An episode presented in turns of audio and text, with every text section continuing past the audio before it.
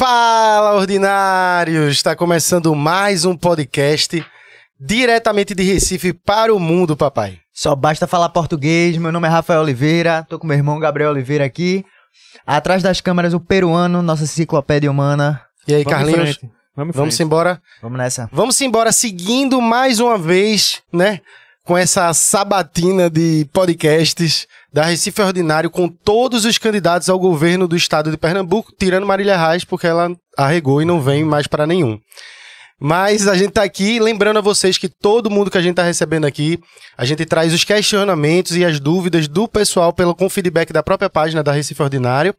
E a gente tenta aqui, não tenta ser um cientista político ou ter a razão ou ser o dono da razão. A ideia aqui é a gente debater para entender as propostas dos candidatos, saber como eles se comportam e como eles reagem às perguntas da população do dia a dia.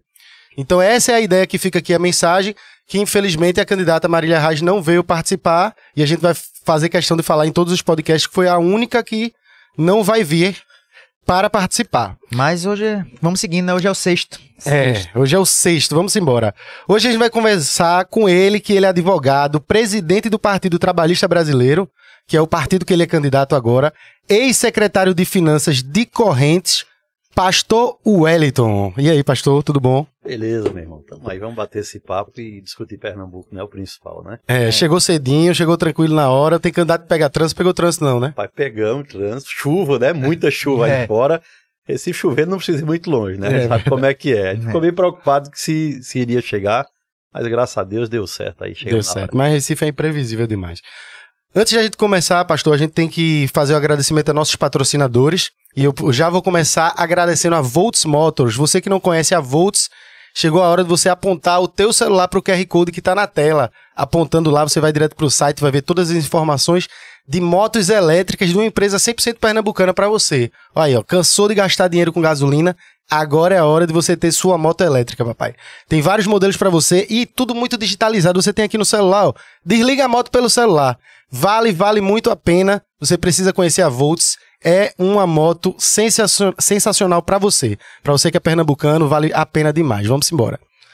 É, agradecer também a PixBet, que também tá sempre com a gente, né? A melhor casa de apostas pra você aí fazer sua, sua fezinha. Tem vários jogos, as cotações são altas. Você pode apostar em tempo real. Então, assistindo o jogo lá e, pô, acho que tal time vai fazer um gol. Você vai lá e faz. Lembrando que amanhã.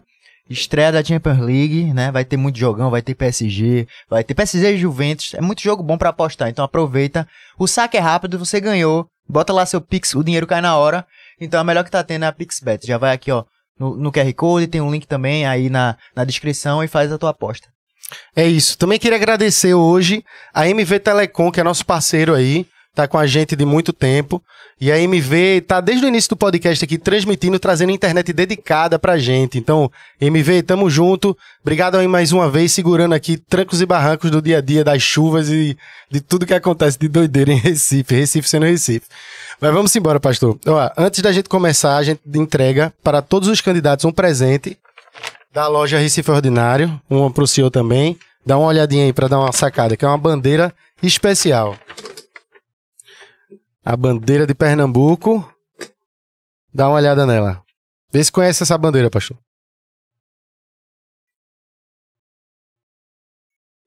Faz uns anos a mais, né? É a bandeira, é a bandeira de Pernambuco de 1817, viu? Exatamente. Da revolução da gente. A gente tá entregando a todos os candidatos e dizendo que é para que tudo que a gente tá debatendo aqui é para que a gente pensar sempre no melhor para Pernambuco e lembrar da nossa história, de tudo que foi, né, tudo que foi feito aqui Pensar sempre no melhor pro país Pernambuco, né? Nosso país. Pastor, eu vou pedir só que dê uma puxadinha assim pra ficar mais perto, porque para eu também ouvir, porque o- Beleza. o meu fica um pouquinho mais baixo. É, Wellington Carneiro, eu já trago o seguinte. Por quê? Eu vi no- na sua biografia que Wellington Carneiro é um guerreiro em defesa dos valores conservadores. Eu já queria trazer pro senhor o que é que é, o que é, que é ser conservador. Pra gente já começar o papo. Bem, eu sou cristão. E eu, ente- eu entendo que ser conservador é guardar os princípios da, da criação. né? Então, o meu manual de vida é a Bíblia Sagrada. E em cima dele eu procuro preservar a minha forma de ser, a minha conduta, a minha vida. Procuro criar os meus filhos baseado nisso. né, conservar o projeto original de Deus. Eu, eu fico por aí. Porque é, é um, é assim, o termo é tão abrangente, é tanta uhum. coisa que se, que se diz ser, né? Mas eu prefiro ficar por aí. Então, no, no seu caso, o conservadorismo seria para conservar a própria religião, o, o, cristão. É, veja, eu não, eu não trato de religião. Uhum. Eu trato o estado original da criação. Uhum. Né? Deus criou o homem, né? criou o homem segundo a sua imagem e semelhança. Deus tem um propósito na criação. Né? E isso vai além de religião. religião surge depois. Né? Depois, e aí vem todo o contexto, claro, é, do cristianismo, um contexto bíblico, né? a, a queda do homem. Né? A religião ela nasce na religação, depois do sacrifício de Cristo né? na cruz. E aí vem o momento da religação do homem com Deus. Aí surge, de fato, aquilo que propriamente seria aquilo na religião do conceito do cristianismo. Então, tipo, um conservador, ele é, necessariamente ele teria que ser cristão para ser conservador ou não? Não. É isso que eu falei, né? Assim, o, o, o, esse conceito de conservadorismo hoje ele é muito mais amplo, né? Ele não, não, não se atém aí. Eu fico com esse, né? Eu, eu considero aí, estou falando em cima do meu conceito, daquilo Sim. que eu vivo, do conservadorismo que eu vivo. Hoje, evidentemente, é muito mais aberto e aí vai, independe da questão da, da religião. Né? Agora tem. Você está conservando o quê? Você conserva valores, princípios e valores. Quais são os princípios e valores que você defende, que você vive, que você conserva? Né? Tem aqueles que são comuns, outros não. Né? Quais são do senhor, para a gente entender? Assim, você como é, candidato ao governo do estado de Pernambuco. Então, a minha base é o cristianismo. Né? Eu entendo assim, ó, o cristianismo é uma, uma, diria, é uma religião que respeita todas as demais. Você dificilmente vai ver um governo cristão onde existem históricos lá para trás, sim, mas hoje você não vai achar um governo cristão que persegue outra religião. Nem algum país africano assim que a gente já viu alguns. Francamente, para aprender. Se existe hoje eu desconheço. Aí vocês são muito antenados. Se tiver, uhum. eu tô aqui para aprender também. Né? Eu sou um eterno aluno. Né? Mas eu de fato desconheço. A gente conhece o lado do islamismo. Né? Você tem os extremos, você tem os xiitas, que ali, né, simplesmente exterminam e mas pelo contrário, eu vejo onde há um, um, governo baseado na Bíblia, um governo de fato cristão, há um respeito total da liberdade de todas as religiões. Então, candidato, é, eu, eu, queria saber, é uma pergunta que é mais genérica, que as pessoas costumam perguntar, mas vale a pena. É, até que ponto, né, política e religião se misturam? Até que ponto dá para é, governar a partir de, de leis e livros sagrados? Como é que tu, como é que tu enxerga isso como o seu plano de governo? Veja, é, eu separo as coisas. Eu, eu sou a favor, inclusive, que o Estado não deva interferir em modo nenhum na religião alheia. Quando eu estava na escola ainda, eu aprendi que o Estado ele é formado de três elementos. Né? Ele é formado de povo, de território e de governo. território é matéria, ele não se manifesta. O povo e o governo, ele tem vontade própria, ele pode se manifestar. Agora, o que eu não vou jamais, nunca, como governante, é impor qualquer situação da minha religião, dos meus princípios cristãos a quem quer que seja. Uma coisa é preservar, uma coisa é conservar e outra coisa é obrigar.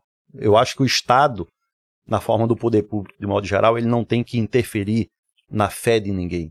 Eu fui totalmente contrário e sou totalmente contrário a qualquer ação onde o Estado impõe é, qualquer situação e que vede ou que impeça a manifestação da fé ou da religiosidade de quem quer que seja. A gente tem um exemplo muito prático recentemente é, e muito polêmico no caso da pandemia, né, onde o governador do estado aqui numa canetada só e vários outros estados, mas eu vou tratar de Pernambuco, então hum. faço questão de frisar isso, onde o governador simplesmente numa canetada fechou todos os templos, né, impedindo de, dos fiéis irem cultuar nos seus templos. Eu acho que o Estado não tem esse direito e não deveria agir dessa maneira. Aí alguém pode chegar e dizer assim, mas era um momento difícil. Era um momento que do novo, ninguém sabia no que ia dar aquilo. Eu acho que mais um motivo para isso. Porque há impactos que são irreversíveis diante dessa situação. Eu penso que nessa hora o, o governo tem que chamar a sociedade, tem que chamar o setor que é afetado para buscar uma solução inteligente. Buscar de forma harmônica. E não numa canetada tratar e dizer simplesmente fecha. Veja, se a gente olhar de forma grosseira, né, a gente vai ver os impactos disso. E de forma, de forma bem ampla.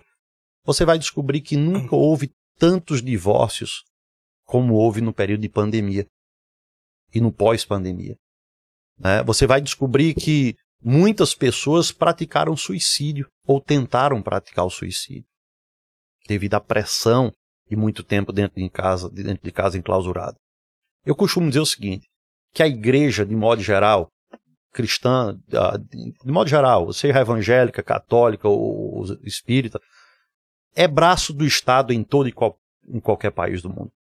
Quando se fala de calamidade, quando se fala de uma situação desse tipo, a igreja é a primeira instituição que chega e chega atuando uh, de forma eficaz, porque ela leva não só a questão do alimento, não só o agasalho, como a, a, a, a questão do apoio psicológico.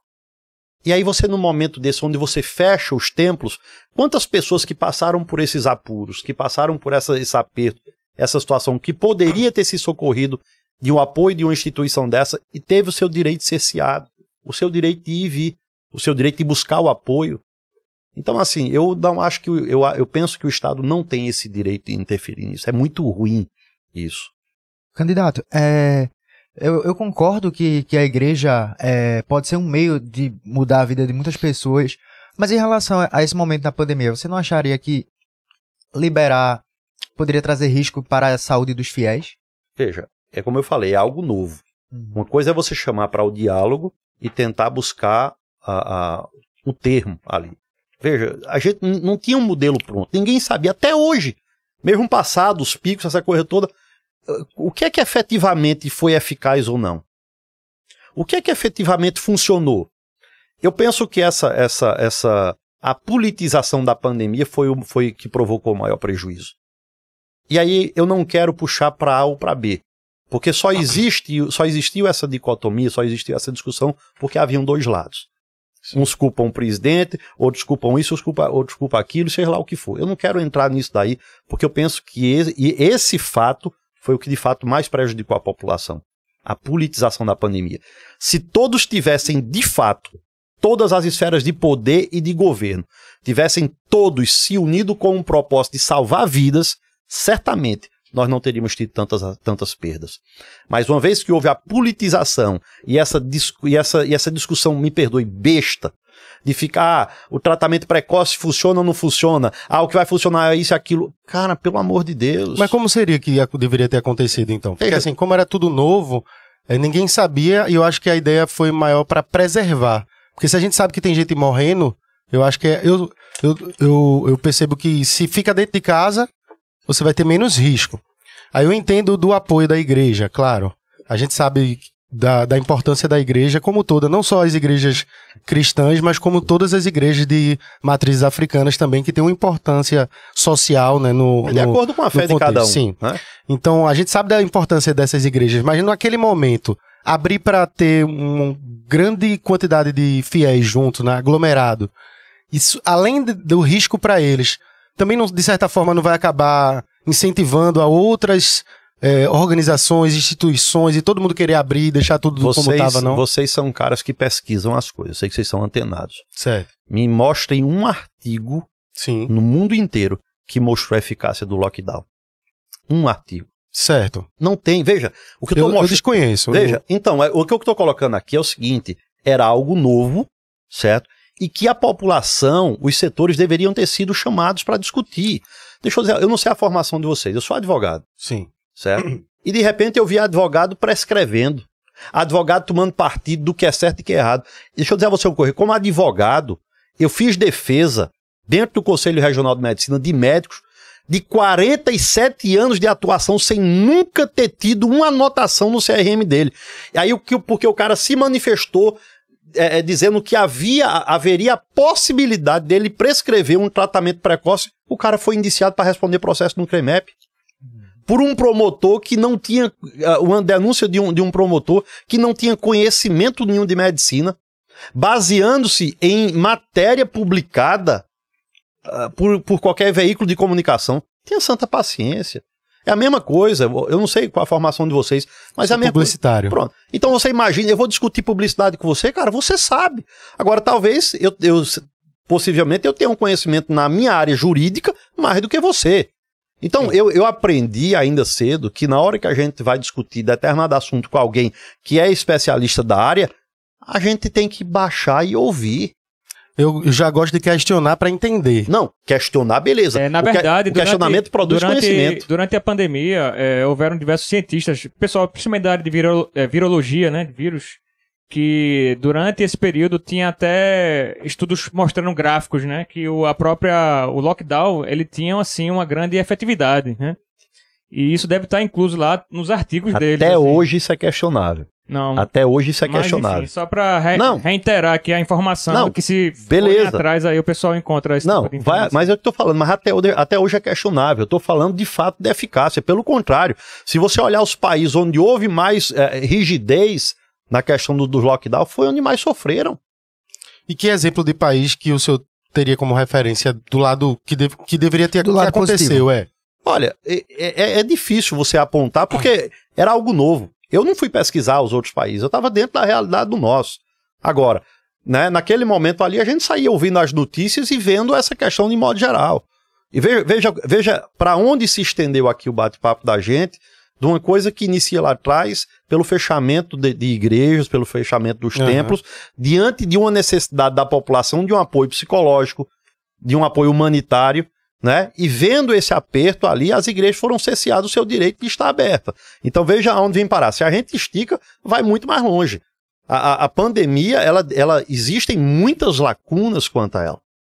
É, a, gente, a gente trouxe esse assunto pandemia porque a gente viu que você entrou com a liminar para conseguir, né, justamente fazer com que tivesse essa liberação para os para os cultos, né, na igreja. Entramos com, acredito eu, em algo em torno de uns 50 mandados de segurança. Para que conseguimos aí umas seis liminares. O Estado depois levou para o STF, chegou no STF, foi derrubado tudo. Mas veja, eu, eu, eu, eu me preocupei com essa atuação do Estado em relação às igrejas desde o lockdown. Uhum. Em, acredito que 20 de março de 2020, acredito que foi quando houve o fechamento, salvo engano. Então, naquela época, naquela, naquela data, eu me reuni com centenas de pastores aqui no Recife, e pastores de diversas localidades do estado, e eu já, me, já manifestava a minha preocupação diante daquele ato, para mim, arbitrário. Por quê? Quando eu via o Estado regulando o funcionamento das igrejas, funciona, o- regulando a atividade sacerdotal, para mim já era um perigo aquilo dali. Por quê? Eram vários direitos constitucionais sendo infringidos naquele momento, sem sequer um diálogo. O governo de Pernambuco nunca procurou conversar com o setor. Aliás, eu vou dizer para vocês, a minha maior crítica ao atual, à atual gestão, ao atual governo é exatamente essa, a falta de diálogo com a sociedade. Eu estou apontando aqui esse caso da pandemia e das igrejas, mas de modo geral. Eu não acredito em governo que se faz dentro de um gabinete olhando para um monitor. Eu acho que governador, prefeito, gestores de modo geral, o, o- o- aquele que é, que, é, que é colocado no poder como, com- através do voto, do sufrágio das urnas, ele tem a obrigação de estar junto da população. Ele tem a obrigação de botar o pé na lama, ele tem a, a- a obrigação de ir num porta a porta, de ir para as ruas, conhecer os problemas em loco. E ter, evidentemente, ali ao lado auxiliares técnicos, pessoas capacitadas, para juntos né, formatar propostas que sejam viáveis para tirar a, a- a cidade, o estado, o país daquele problema. A gente vive um, um- problema muito grande hoje. Eu tenho dito que um, uma das piores desgraças desse país é a guerra de retórica. Me perdoem, essa coisa de direita e esquerda, isso já passou do ridículo. Eu entendo que hoje, de fato, é uma luta do bem contra o mal. Existem pessoas boas e pessoas ruins em todos os lados. Agora, enquanto houver essa guerrinha de retórica besta, a população, no final das contas, é sempre quem paga a conta. É, pastor, eu concordo que, e faço até questão de deixar claro para todo mundo aqui, que realmente o governo de Pernambuco não teve um diálogo positivo, não foi legal. Concordo que foi um- uma loucura a pandemia aqui, principalmente com a questão do lockdown. Eu vou voltar só para Pernambuco. Em Pernambuco, eu vi. É, para mim, não faz sentido na minha cabeça você fazer do jeito que foi, que o governo do estado fez, porque os ônibus estavam todo mundo lotado, o pessoal tinha que trabalhar, e aí eles obrigavam as pessoas a estar dentro dos ônibus lá e ao mesmo tempo bloqueavam de outra forma. Eu concordo. Mas eu, como minha pessoa, eu consegui compreender claramente pelo número de mortes e tudo que aconteceu ao longo desse tempo que de fato existe um, um risco, existe um risco grande do coronavírus em te levar a óbito e realmente muitas pessoas morreram é, por conta do vírus. Aí eu pergunto ao senhor, é, você acredita nessa nesse nessa do- nos óbitos pelo vírus, você acredita no, no malefício que o, vídeo, que o vírus causou na sociedade, sociedade ou não? Então, veja, é, é indiscutível o malefício do vírus. Certo. Seria infantil da minha parte dizer que não, ou tentar minimizar. Agora, que houve uma super, um superdimensionamento, houve. Se você, ó- ó, você- olha, eu fui, eu fui para o site dos cartórios civis, onde tem o registro dos óbitos Uhum. e que tem por causas. É, é extremamente interessante. Se você pegar os últimos cinco anos, você vai ver que não há praticamente nenhuma variação de óbitos dentro do Brasil. Peraí, como é que você tem uma pandemia dessa magnitude, a quantidade de mortes que se diz que foi vítima do, do, do- do coronavírus e os a subida do número é muito pequena em relação aos números dos últimos cinco anos dentro da, daquilo que é a normalidade. Então veja, é, é- é aquela tal história assim, é como se todo mundo de repente passou a morrer tudo de coronavírus. Não tem mais ah, doenças respiratórias, não tem mais infarto, não tem mais câncer, não tem mais nada. Tudo agora é coronavírus. Na A verdade, a o que, impressão o que é essa. acontecia é que as pessoas morriam em decorrer dos sintomas do, do vírus, entendeu? Então o vírus causava insuficiência respiratória, outros problemas, então elas morriam em decorrer dos problemas causados pelo vírus. Não necessariamente a causa era o nome do vírus, você Olha, bota isso na causa do, da eu, morte. eu tenho vários relatos de familiares, de familiares de chegar em. Eu, eu tenho um caso de um relato, inclusive isso aqui de Recife houve um caso Ah. que foi que tomou imprensa. O cara foi uh, sofreu, sofreu um acidente, um atropelamento. E na hora do óbito, o médico preencheu como vítima de coronavírus, cara. Então, assim, veja, eu conheço dezenas e dezenas de casos semelhantes a esse. O camarada saiu de casa infartado, quando chegou lá, vai. E a, a família diz assim: ou retifica ou vou para a imprensa. Então, veja, é, é- é o que. Volto a dizer, aquela guerra de retórica. Aquela coisa de esquerda e de direita, aquela coisa de quem é que segue o presidente, de quem é oposição ao presidente, porque o presidente disse que o que vale é o tratamento precoce. Porque falou, gente, saúde, quem conhece é o médico. O cara passou seis anos numa faculdade para isso. Deixa eu dizer a vocês uma coisa. A minha filha mais velha, ela é médica, certo? Os dois anos de internato dela, foi, ela iniciou exatamente, ela pegou ah, ah, os dois anos de internato dela naquele momento do pico da pandemia. Exatamente no, ali no, no primeiro trimestre da, da, da- pandemia ali. E muitas vezes eu vi a minha filha abrir a porta de casa e se jogar no chão chorando, se acabando de chorar. Porque ela dizia, pai, é uma coisa horrorosa. A gente tá ali, os hospitais não tem estrutura de nada. Falta tudo. Falta desde uma gase a uma, uma seringa, falta, não tem nada. A gente tem que escolher quem vai permanecer vivo e quem não vai. A minha filha, ainda no, no- no internato dela, chegou a, a ela, ela sozinha entubar mais de 50 pacientes em um único mês. Aí a gente viu a Prefeitura de Recife comprar respiradores para porcos. A gente viu a Prefeitura de Recife comprar determinado objeto né, que seria utilizado, que dá para usar por 50 anos para frente. Gente, a falta de respeito ao, ao nosso dinheiro suado, aos nossos impostos. Ninguém aguenta mais isso. As pessoas me perguntam muito assim, ah, mas o que é que levou a vir disputar logo um governo de Estado? Eu sou um cidadão como vocês que não aguenta mais tanto desmando. Eu estou cansado de ver isso. Esse Pernambuco não é o Pernambuco que eu quero deixar para os meus filhos. Eu tenho cinco filhos.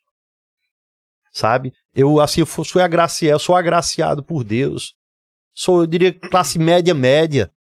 Mas quando eu vejo hoje um estado que vive na informalidade com mais de 50% da população, 44% faltando comida dentro de casa, não consegue fazer as três refeições, aonde a gente vai parar? Eu tenho dito e tenho repetido, o estado que pou- há- há três décadas atrás era conhecido como o Leão do Norte, a melhor economia do Nordeste. Recife era conhecido como a capital do Nordeste. Conseguiram transformar o Leão do Norte num gatinho afugentado. O meu pessoal às vezes reclama, pastor, o senhor já repetiu tanto isso, eu vou repetir até o final, porque é uma realidade trágica. Eu não quero sair do meu estado, eu não quero ir embora daqui, não. Eu, sou também filho, não. eu sou filho natural de Garanhuns, aqui do interior. Eu sei o que é so- uma vida sofrida de interior. Eu conheço na pele, meu irmão. Eu sei o que é usar o Sistema Único de Saúde, o SUS. Eu sei o que é bater no Hospital do Câncer e chegar lá, ver um atendimento precário. Certa feita, eu fui lá retirar quatro lesões de pele para ser albino, tenho facilidade ao câncer de pele. E eu vi, eu vi uma cena ali que eu, vou- eu não sei como, nem, nem, nem que adjetivo a gente usa para aquilo. Veja, eu sou advogado. E aí você se depara diante de uma situação porque você tem instrução e, e, e você diz, você fica in, sem saber como agir. Imagina a pessoa de ponta de rua que não tem instrução, que não sabe como agir diante de uma situação daquela. Olha, no normal, você vai num dermatologista, ele usa lá o aparelhinho, né? O scanner de olho lá, detectou que parece um, que é um câncer, ele manda você para o cirurgião, o cirurgião retira, manda para a biópsia, confirma se precisa de tratamento, vai fazer, se não precisa, ali encerra. As margens livres, tirou e pronto. Eu fui para o hospital do câncer. Ou seja, dois procedimentos, ok? Aham. O, o, o, o, o, o, eu falei agora e acabei de esquecer o nome. o dermatologista, depois o cirurgião. Dois procedimentos. Eu fui para o hospital do câncer, fiquei abismado. Passei por meia dúzia de profissionais. Para quando chegar no penúltimo, o cara dizer assim: pronto, agora a gente vai fazer aqui para fazer a internação, e você vai vir, e você vai internar, e você vai, vai para lá para a enfermaria, e depois você vai entrar num bloco cirúrgico, vai fazer aquela coisa tudo, tal, tal. Aí o cara chega para mim assim: olha, agora tem um detalhe que a, que a gente não lhe avisou, eu preciso lhe dizer agora. Ele disse: olha, são quatro lesões e você vai entrar, vai fazer todo esse procedimento e, e vai é, extrair duas lesões. E depois você vai voltar por todo esse procedimento para extrair as outras duas. Eu disse: peraí, me explica melhor esse negócio. Então quer dizer que eu entro no hospital do câncer com quatro lesões, faço todo esse procedimento, venho há dias fazendo esse procedimento, indo e vindo várias vezes, para entrar num bloco cirúrgico, fazer um internamento que, ao meu ver, me perdoe, desnecessário, certo?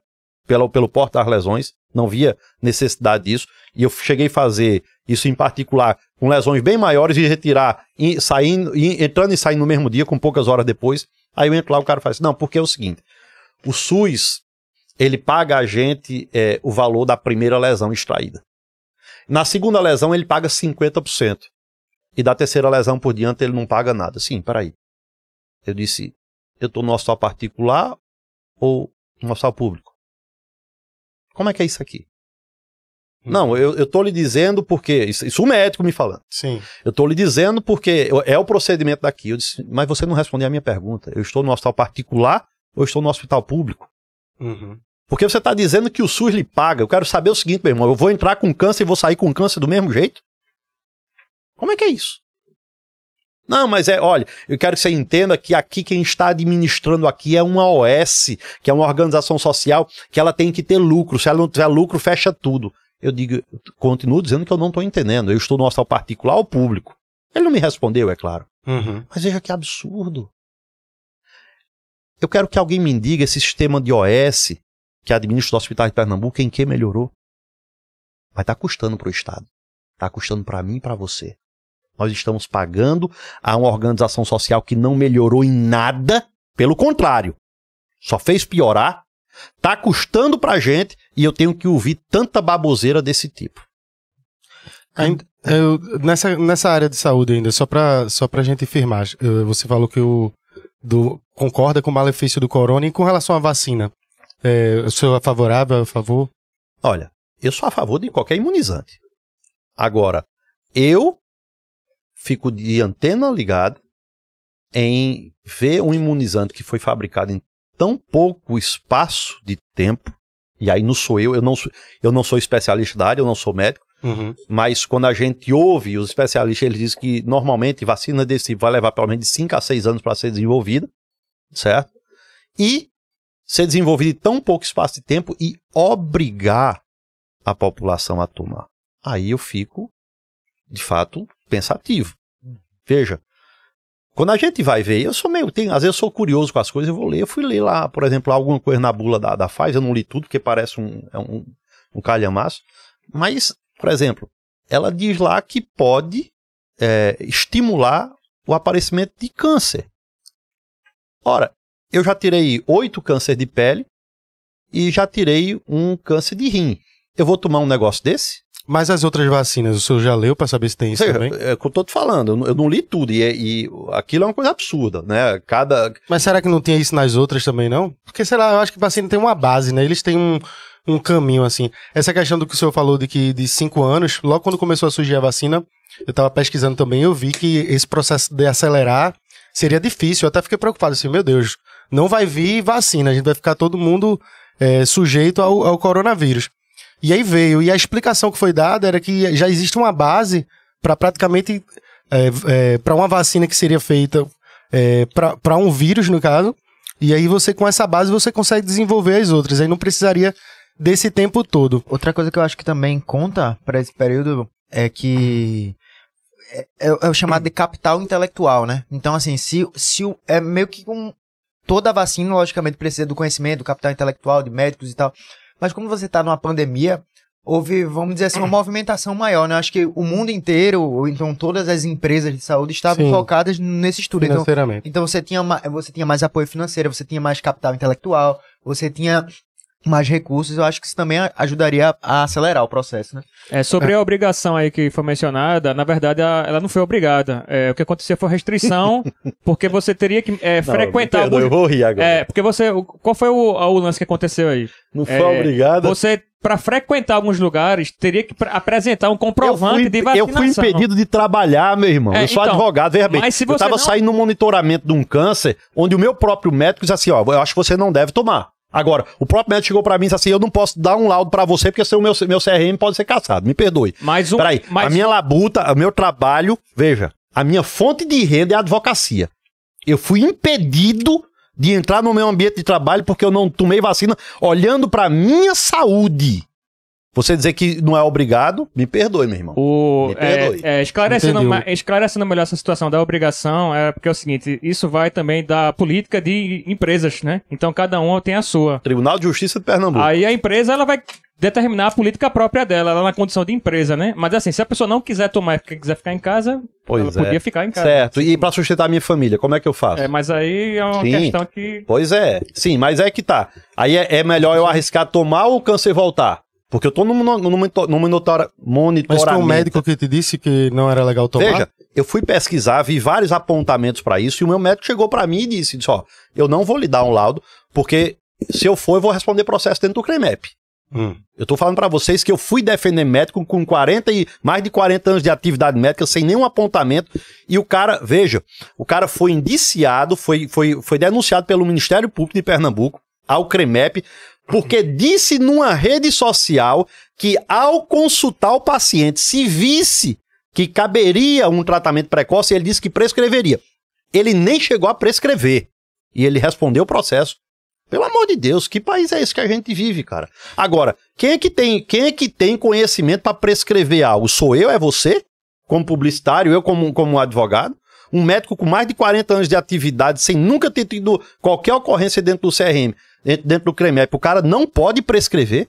Eu volto a dizer, olha, você, aí você, voltando para essa questão da, da vacina Sim, e do, da, vacina. Da, da, medicação de modo geral. Sim. A gente tinha um apontamento de uso de cloroquina como algo que poderia ser eficiente, um medicamento que há mais de 50 anos constava na lista da OMS como um dos medicamentos mais seguros do mundo e foi retirado das farmácias. A África foi o país menos afetado pela pandemia de modo geral, onde usa a cloroquina para tratamento de malária há décadas. Mas para então, tratamento de malária, né? Certo, mas veja, a, a, mas aí que tá. Quando tiraram a cloroquina das farmácias foi sob a, a se questionando que poderia trazer malefício. Veja, mas entenda, eu mas o malefício, pastor, eu acho que era em cima da quantidade também, porque as pessoas estavam tomando. Porque vê, se não tem controle, se, se, como o senhor mesmo disse, era um vírus novo, uma coisa nova, ninguém sabia. Tem esse lance todo, aquele tá todo mundo agoniado. médica. Uma coisa, veja bem. Aí tá você... todo mundo tomando, porque Sim. você sabe que a população ela não vai nem sempre ao médico, mas, ela simplesmente compra Mas inicialmente o governo fez isso. Não hum. se vende mais livremente, eu concordo. Beleza, até hum. aí tudo bem. Mas você retirar, impedir, impedir a prescrição médica. Então. Eu vi, veja, eu só volto a dizer, eu sou advogado, gente. Eu vi vários médicos se queixar e dizer assim: a gente não tem liberdade de prescrever. Peraí, quem é que sabe o que deve prescrever? É o promotor? É o publicitário? É o advogado? Então, veja, a, a gente teve até as funções natural da formação do camarada impedida de exercício livre. Hum. Então, assim, quando vai.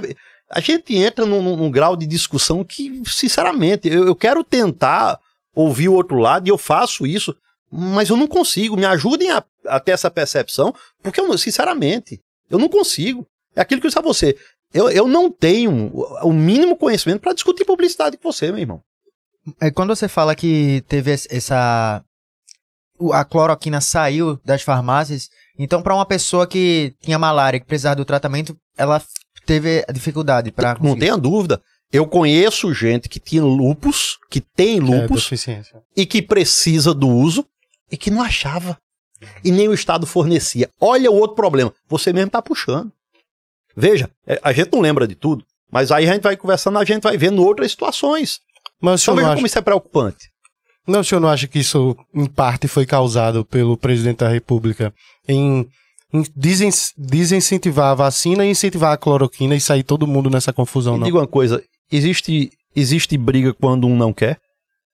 Mas quem é esse o outro lado? Não, você tá vai ver bem. Um é o presidente e o outro é Sim. quem? A população toda? A popula- Mas será que é a população? Não, é isso que eu tô perguntando senhor. Não, a população não. Na verdade, veja o que eu falei aqui desde o começo. Essa, a politização da pandemia foi quem provocou maior prejuízo à população. Eu sou adepto disso. Aí não adianta agora você provocar de alguém. Eu tô dizendo você de modo, né? Sim, é, entendi.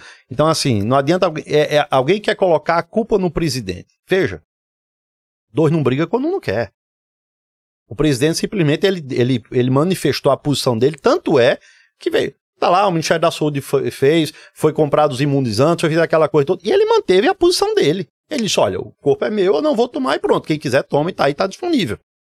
Certo? Agora, eu entendo todo o cuidado dele. Desde o começo ele disse: eu compro as vacinas. Agora, eu quero um termo de garantia do laboratório. O que é isso se não um cuidado com a população?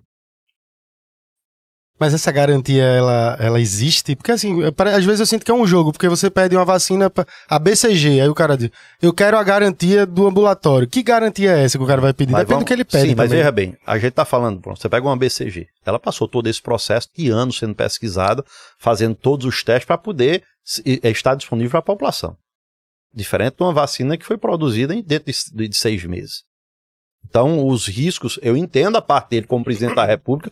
Você imagina, ele pega, libera de pronto, Deus o livre, aquilo ali causa uma reação em massa e bota para morrer o dobro de gente. O cara, não- o cara era trucidado. Mas não aconteceu. Sim, mas veja, mas Pelo contrário, reduziu o número de mortes. Ou não? eu não sei, O senhor acha que não? eu não sei. E o que será que fez reduzir, então, assim? O que o, que o senhor Olha, acha? Veja, eu acho assim, em toda pandemia é provado que a imunização em massa, e não imunização por imunizantes, Hum. né, o ciclo natural da coisa, é normal ela ter os momentos de pico e ter as baixas. Toda ela, toda ela. Veja, eu repito aqui, se tem uma coisa que mexe comigo é a tentativa de me manipular com informações. Eu não, eu, eu independentemente de quem eu voto, eu não sou alienado. Sim. O dono do meu voto e o dono da minha posição sou eu. Deixa eu dizer a vocês uma coisa: só tem um Senhor na minha vida, que se chama Jesus Cristo. E mais ninguém. Entendeu? Então, assim, eu respeito o presidente, eu tenho a minha admiração, como já tive em outros vieses para trás. O senhor tem Agora- admiração pelo presidente? Claro, eu sou eleitor de Bolsonaro. Hoje eu voto em Bolsonaro. O senhor acha o Bolsonaro um cara cristão, de fato, assim? Eu acho. Não acha muito uma figura um pouco, muitas vezes triste no sentido das palavras que ele traz pra, pra gente ter que ouvir Eu, eu não concordo com tudo que ele diz, eu vou mais longe, eu não concordo com tudo nem que a minha mulher diz. Certo. E estamos casados há 25 anos, temos cinco filhos. Entendeu? Mas- Agora, o que eu vejo é o seguinte: o cara que vive sob uma pressão como nunca nenhum presidente nesse país viveu. Nunca. Achem bom ou achem ruim. Entrou, pegou um país completamente dilacerado, todas as estatais no vermelho, todas. né? O país completamente destruído. Pegou o país na 13 terceira economia de, de posição a nível de mundo, diante de uma pandemia, ainda conseguiu reduzir, melhorar esse- essa, essa classificação para a décima economia do mundo. Veja, diante de um desafio mundial, a gente está falando, a, a pandemia vale a pena ressaltar isso. Não é um problema do Brasil, não foi um problema do Brasil, foi um, um problema mundial. A gente está vendo países que eram de primeiro mundo, que são de primeiro mundo até hoje, com reflexos aí, que vão passar 50 anos para retomar. E o Brasil cresceu. Mas quando, mas quando eu falo nessa questão, eu falo mais das palavras, assim. Eu fiz esse questionamento ao Anderson Ferreira, é, porque o que me assusta mo- como é, Bolsonaro sendo presidente são que são, tão, são palavras tão agressivas que muitas vezes, sei lá, para uma, uma população que já vive um dia a dia tão sofrido assim, ter que chegar e ver em casa o presidente falando umas coisas, por exemplo, não sou coveiro, com tantas pessoas que morreram. Isso não acha uma atitude tão contrária ao cristianismo, não? Olha, eu, eu, eu tenho um, procuro ter muita cautela quando eu vou julgar as pessoas ou julgar as ações. Porque a gente tem que ver o contexto da coisa. Entendeu? Eu não sei qual de vocês aqui já tomou alguma decisão ou teve que falar algo diante de uma pressão? Uhum. Eu estou hoje disputando um governo de Estado, certo? Um partido pequeno, né, assim, um partido sem grande estrutura, embora seja um partido histórico, É, história. mas se você for olhar os orçamentos, aquela coisa toda, você vê que a diferença é, é monstruosa. E a gente, mesmo só na disputa, a gente já sente uma pressão muito grande quanto a isso. Uma pressão que vocês não têm noção. Eu escuto coisas nos bastidores e conversa entre os candidatos que talvez se eu dissesse aqui, vocês estariam vomitando. Eu, outro dia desse, eu fui para um debate, dizia para um dos meus assessores, sentei numa mesa assim, sentei numa mesa não, fiquei na mesma sala com os caras, e eu saí e eu disse, meu irmão, eu vou sair dali porque eu tô me sentindo na mesa dos escarnecedores. Porque na vitrine é uma coisa, e nos bastidores dá nojo. Eu não sei se é assim, cara. Uhum. Eu acho que a educação é de berço. Você trata bem todo mundo, isso é obrigação. Urbanidade você tem que ter. Mas tem coisa que não dá. Eu não posso, eu quebro o pau com você em todo momento, diante da vitrine, e nos bastidores eu tô de beijinho e abraço. Me perdoe, cara, eu sou muito hipócrita. Eu não sei ser dessa maneira. Eu procuro ser original. Eu entendo que o presidente Bolsonaro ele é muito original. É o jeito dele. Eu não tô dizendo aqui que eu concordo com tudo que ele fala. Sabe? Às vezes ele solta algumas pérolas, algumas coisas que eu digo, pô, poderia ter amenizado, ter evitado isso. Mas a, a pergunta é: o contexto que ele tá, o que ele tem vivido, a pressão que ele tem vivido. Eu- O cara não tem sossego de nada. É como ele disse outro dia: ele disse, cara, eu não consigo comer um pastel na esquina. Eu não tenho dúvida que ele não vai conseguir comer esse pastel, mas eu digo mais no sentido de, de do cristianismo em si, sabe? Porque fica uma coisa tão uma figura tão eu não consigo enxergar Bolsonaro como um cara cristão. Por exemplo, eu sou um cara cristão. Eu não sou evangélico, eu fui criado no catolicismo e ninguém imagina que eu seja cristão. Pela minha pela minha meu estereótipo, minha forma, minha tatuagem. E eu não tenho atitudes que eu acho tão fora do cristianismo como o Bolsonaro. Inclusive, eu estendo até um pouco para a questão da, assim, por exemplo, é, Ustra, que é de fato um, um, um- um ex-militar, torturador, comprovadamente. E o cara, talvez o cara trazer isso, é, lá foi no impeachment, né? Foi o que aconteceu, trazer até isso. Não seria. Ele não tá atingindo só a presidente, que era a presidente Dilma na época. Ele tava atingindo um- todo mundo que foi torturado, e todas as mulheres, homens, todos que foram torturados por Ustra. Essa atitude, ela não seria tão anticristão, ao meu ponto de ver, eh, na minha visão seria. Eu queria saber a do senhor Deixa eu nesse te sentido. falar uma coisa. É, a gente vive, eh, nós temos culturalmente, um- um- um- nós fomos né, formados como povo debaixo de um é, de, eh, de uma cultura cristã, Uhum. judaico-cristã. E a gente formata um, um estereotipo, né, de alguém que a gente, veja o que você acabou de falar, não, é, É. mesmo tendo sido no Ninguém católico, imagina. Veja, eu, eu não tenho problema com isso. Eu não tenho problema com isso. Na minha igreja tem pessoas que, que usam tatuagem, tem pessoas que usam cabelo grande, tem pessoas que tá careca, pessoas... Qual é a igreja do senhor? Só pelo verbo, verbo da vida. verbo da vida. Não? Certo? Tem um pessoa lá, tem um músico lá que pinta o cabelo, só não faz a bandeira do Brasil porque não quer. Mas se quiser fazer, faz. Ou qualquer... A gente não tem problema com isso. Sabe por quê? Porque quando eu olho para a Bíblia, que é o meu manual de vida, como eu já disse aqui, ela diz que a gente pode avaliar a aparência, mas o Senhor, o nosso Deus, ele é aquele que enxerga e que avalia o coração do homem. Sabe?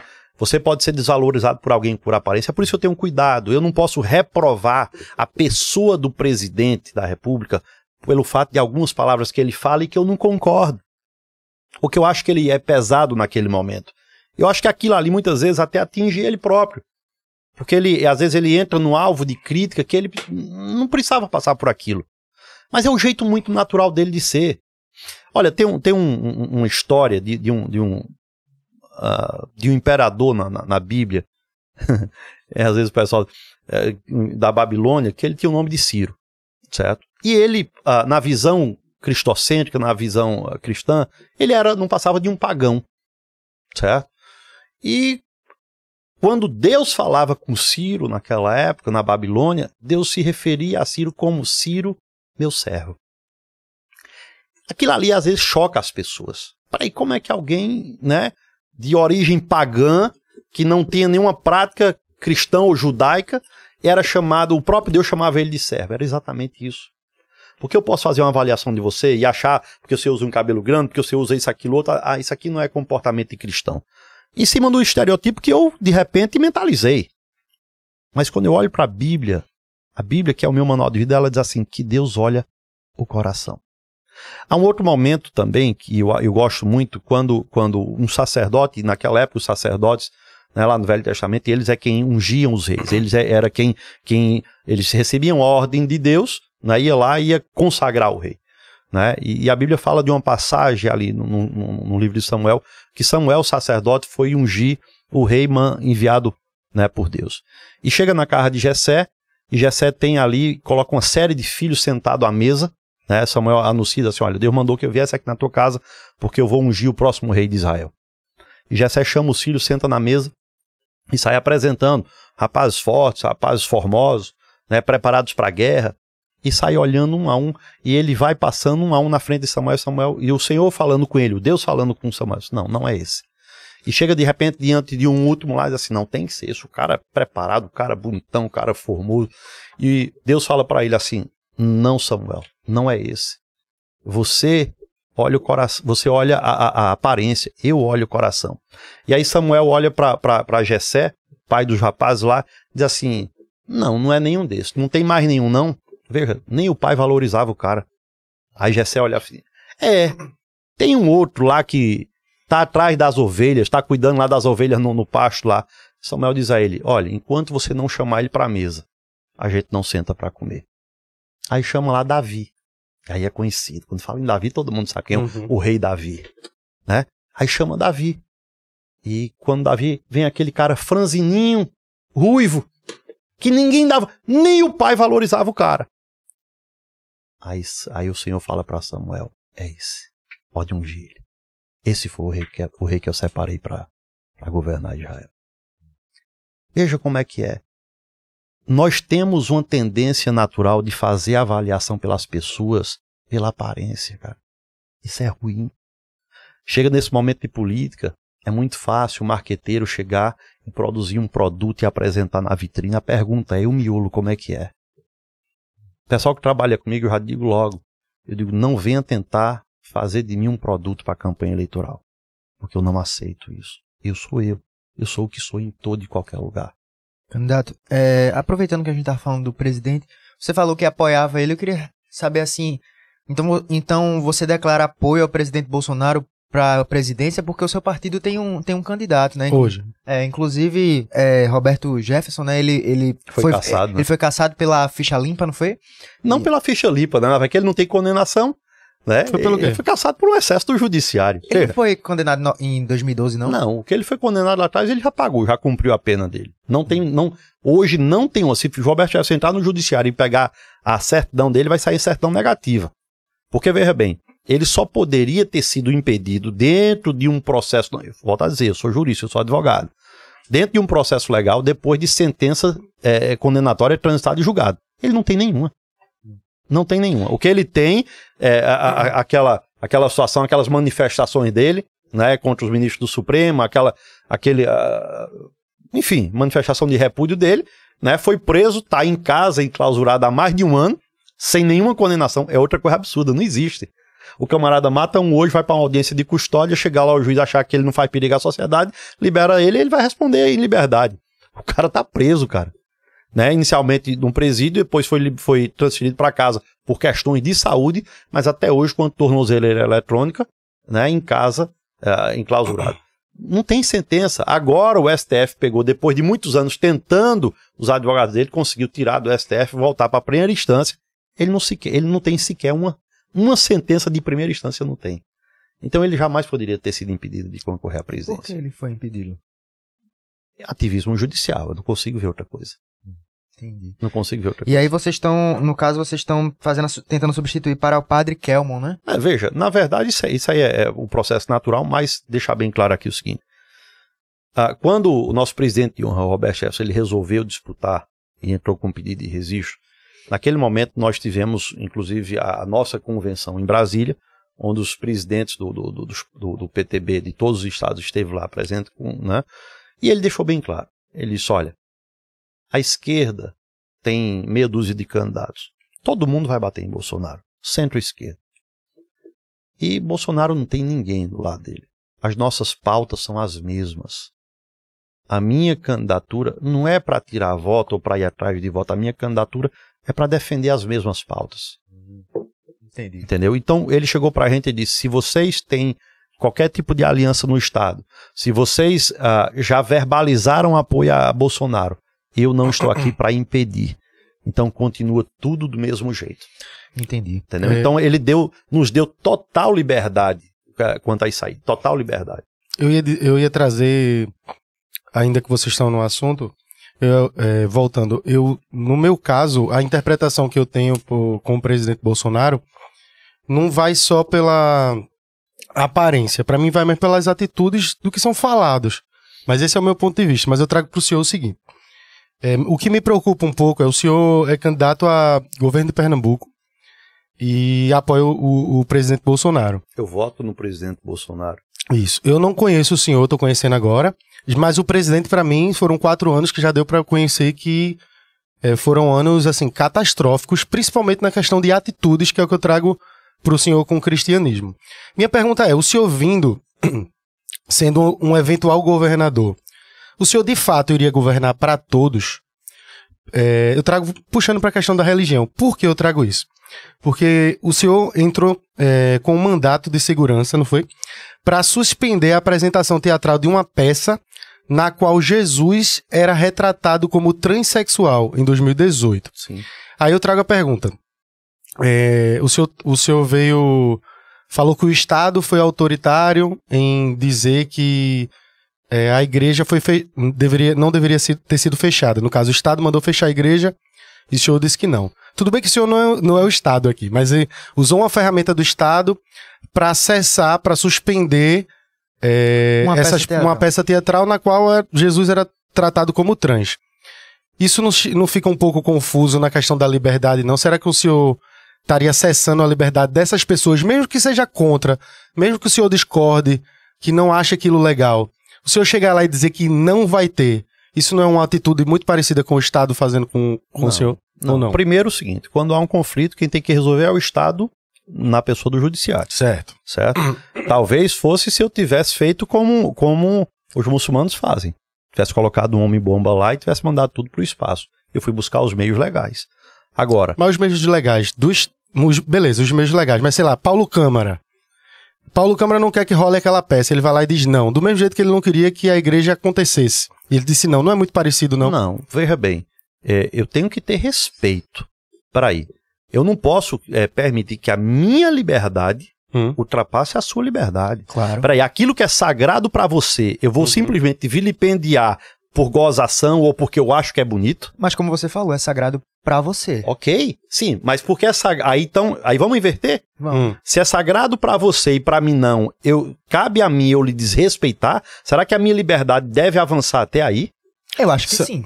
Eu acho que ele pode. Ó, porque eu- assim, o ponto, o ponto que você falou é que assim, pra mim, soa um pouco uma, uma hipocrisia de certa forma, é você dizer que não é a favor de governar pra pra todos e que todas as religiões devem ser aceitas e tal. Eu sou um cara que sou a favor da liberdade, então acho que você Eu também. Eu que também. Você, você pode ser a favor de se expressar de todas as formas. Então, é, por que usar a ferramenta do Estado para proibir alguma coisa pelo fato de você não gostar no, ou, achar Ou não des- concordar, ou achar desrespeitoso. Pronto, aí porque, vamos lá. Porque, por exemplo, na internet, na vida, as pessoas vão achar desrespeitoso várias coisas. É. Então, assim, ah, é sagrado pra você, mas eu posso achar, desrespeitoso a piada de um humorista, que ele tá lá em cima do palco, só que aquilo ali é o trabalho dele, é o teatro. Então você tem que.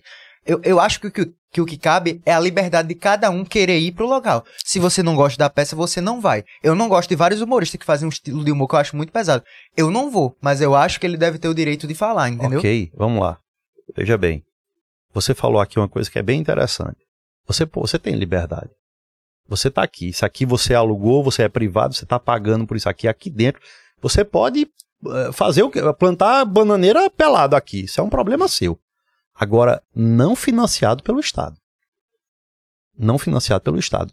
O meu imposto, certo? Financiar uma atitude que eu vejo que desrespeita a minha religião, aquilo que para mim é sacro, aquilo que para mim é sagrado, Me perdoe. Era isso que eu se queria eles, saber do senhor. Se eles tivessem feito com financiamento privado dentro de um clube que eles alugassem e que eles fizessem lá, meu irmão, é problema deles. Tava tranquilo tava- assim. Não, veja, embora que eu discorde, Sim, embora discordar- que fira, é, é diferente. Mas com financiamento público, financiado pelo Estado, não.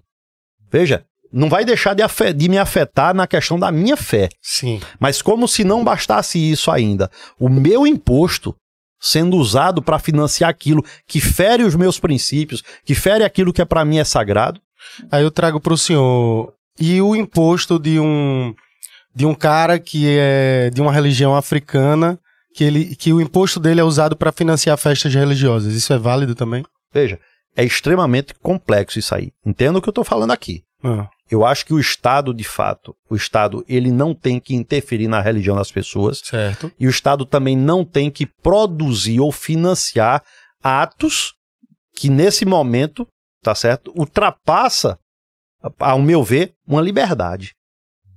Mas Porque- atos religiosos não, no caso, ato, se o Estado financiar atos religiosos, tá tranquilo, né? Não, veja, isso aí, isso aí é uma questão que vai muito mais além disso. Vai muito mais eu tô além. perguntando porque eu quero entender mesmo do senhor. Não, tranquilo. Eu acho que vai muito mais além disso. Eu vou dar um exemplo prático agora em cima do que você está me dizendo, certo? Nós fizemos agora recentemente a, a Marcha para Jesus. Sim. Havia na Prefeitura do Recife um orçamento disponível para a gente. Ah, salvo engano, 100 ou 150 mil reais. Uhum. Nós não fomos lá utilizar. Certo. Tudo foi feito ah, com ofertas das próprias igrejas. Uhum. Poderíamos ter usado? Poderíamos ter usado. Eu acho que isso responde a sua pergunta. Entendi. Então, é- é- é- esse é o ponto, como você falou, é uma parada muito. É, é uma problemática muito grande. Porque assim, você. Eu até queria saber a tua opinião em relação a isso, mais prático. Até porque, né, você tá, tá na área política, então eu queria entender como é que a gente poderia fazer isso de, de maneira prática mesmo, dentro, dentro de lá. Porque assim, o que é que eu acho? Realmente vai ter essa problemática do dinheiro público, de você estar usando para você fazer um, um evento, tá? Porque eu- justamente o pensamento é esse, pô, eu tô usando meu imposto para fazer uma parada que eu, que eu não concordo. Mas aí como é que a gente iria fazer? Ah, No caso, deveria deixar, deixar de ter incentivos públicos para arte, para esse sentido, porque o que eu vejo, sinceramente, é que tem um, um- se a gente for pensar, não, a gente tem que fazer uma forma que englobe tudo. A gente, não- acho que não existe uma arte neutra, né? Então, qualquer coisa que o, que o Estado vá financiar vai Vai tendenciar é, para algum é, vai- vai ter público, né? Vai ter alguém que vai ter alguém que vai concordar e alguém que vai discordar. Então até que ponto isso, isso vai É, isso o- vai ficar? Porque por exemplo, assim, vou dar um exemplo claro, assim, teve o show de Guns N' Roses ontem, uma banda de rock que veio pra cá. É, não sei, foi na Arena Pernambuco e tal, talvez tenha subsídio do governo, não faço ideia, mas caso caso caso tenha tido algum evento assim de alguma banda. Ah, é a banda de rock. É, tem, tem letras é, fazendo apologia ao diabo, A alguma coisa do tipo. A droga, sexo, drogas e rock and roll. Aí assim, se alguém for fazer isso, se, se alguém quiser reclamar, não vai Nesse ter. argumento, né? É, ou, ou então, sei lá, então agora só, a gente só vai. Só show de rock aqui financiado com o governo, só oficina G3, só, só evangélico, Não, entende? Não, Tem essa- não e, e- da minha... Eu, eu entendi disse a aqui, pergunta.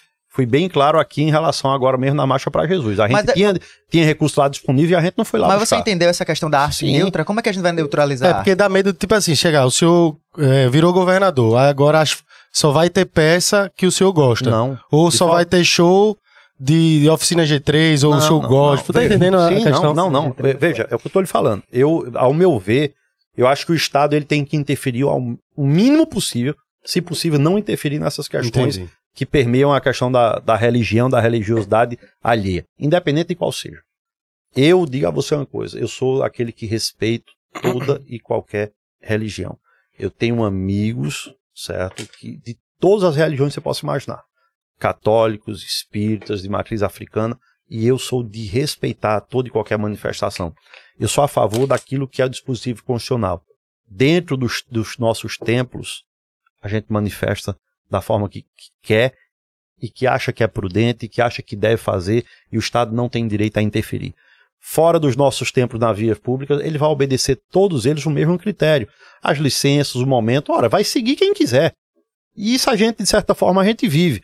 Agora, o que eu acho que não deve, ah, vou, vou dar um exemplo bem claro, que aconteceu há muitas décadas, eu não queria trazer essa polêmica aqui, mas Ok. aquela coisa do cara publicamente chegar lá, pegar uma imagem da, da igreja católica e chutar e quebrar Ah, e fazer sim, aquilo tudo. sim, é Sabe, eu, eu não é. quero entrar nessa, nessa polêmica aí, mas veja, eu, pra quê? Para que isso? Sabe, dentro do seu ambiente você faz o que acha que deve fazer, mas você ir a público agredir a fé alheia. De modo geral, eu, eu digo, costumo dizer, e eu, eu quero que alguém prove o contrário. Os governos que são, que são taxados ou que são ou que se declaram cristãos é onde se há mais liberdade para esse tipo de, de, de, de coisa. Mas assim, eu, eu, eu, tenho, eu, eu tenho que discordar um pouquinho desse sentido, porque é, eu, eu tenho um. Carlin pode até dar uma pesquisada aí. Eu acho que tem países na África que prendem, por exemplo, homossexuais. É, e são países cristãos, evangélicos, eu acredito. Eu não sei qual é a, a vertente, mas tem. Aí, aí, por exemplo, isso. O cara no, vai se base... no, no, no, meio dos muçulmanos você vai ver muito isso. Também, Com toda né? certeza, no, não tenho dúvida. No né? islamismo, sim. No islamismo você vai ver isso. Mas no cristianismo também. Se o cara, talvez, o cara se apega a, às leis é, o cara faz as leis baseadas em escrituras sagradas, no caso o cristianismo, a Bíblia.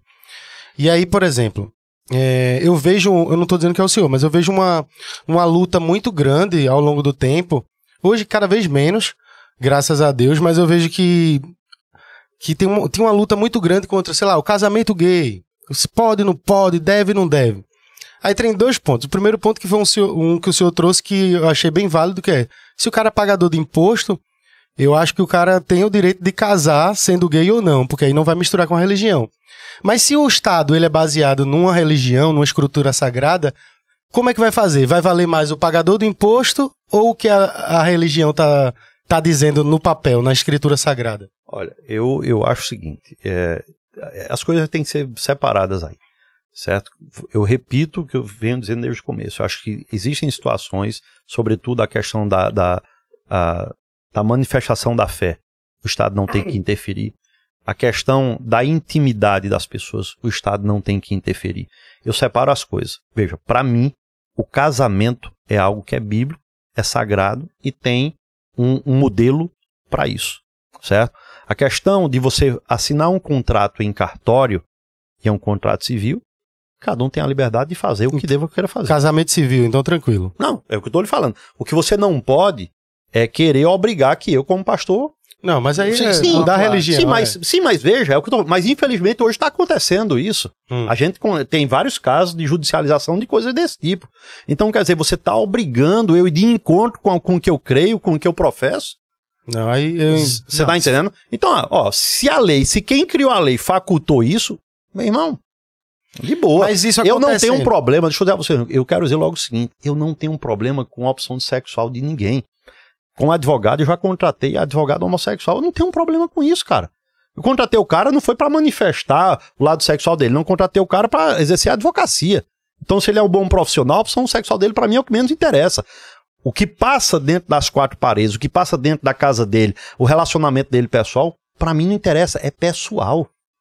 O que tem que haver, e eu tô achando que eu vejo o seguinte, o mundo hoje está se tornando intolerante. Então você tem a sua opção, cada um tem a sua opção, e aí você não tolera o outro em ser diferente de você.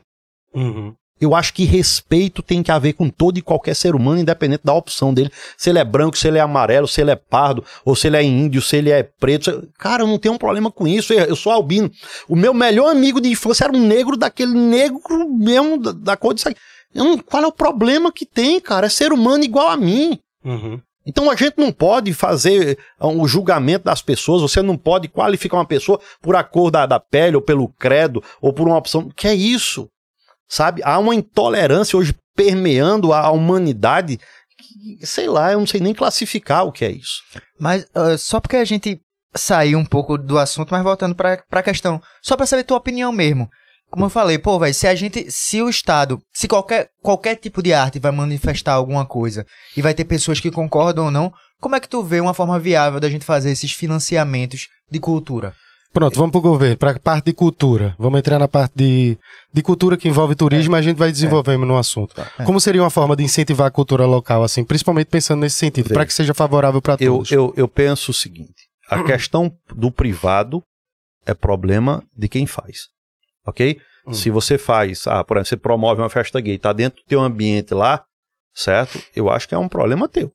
Eu não tenho que interferir, não. É tua liberdade. Mas não, certo? deve ser. Agora, a galera vai ser felicidade. Não, né? veja, agora sim, agora o que eu acho é que o Estado não tem que estar tá patrocinando festas particulares. Porque tem acontecido isso e muito.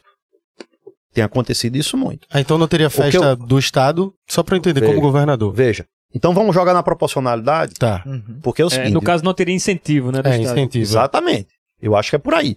O que você, por exemplo, aí você vai, ah, são, vamos lá, você tem milhões e milhões do Estado é, é, incentivando, promovendo a parada gay. Mas na hora que a gente quer fazer um culto público, o Estado não financia. Peraí, então, só vale para um lado, para o outro não vale? Como é que é? Você vai, eu vou usar esse caso aqui. Nós não usamos lá o- os 100, 150 mil reais que a prefeitura disponibilizou para a Marcha para Jesus. Mas quando você vai para a parada gay, o orçamento é milionário. Aí veja bem, vamos lá. Se você for olhar a população, Pernambuco, um terço se autodeclara cristão evangélico. Certo? Ah, cerca de 82% se declara cristão num todo. Aí cristão evangélico, católico e espírita Certo. ok? E, e- e de outros mais. Aí, para esse público de 82%, aí você tem, hipoteticamente, você tem 150 mil disponível para isso aqui. E para um público que representa 2% da população, você tem um orçamento milionário? Veja como isso é desproporcional.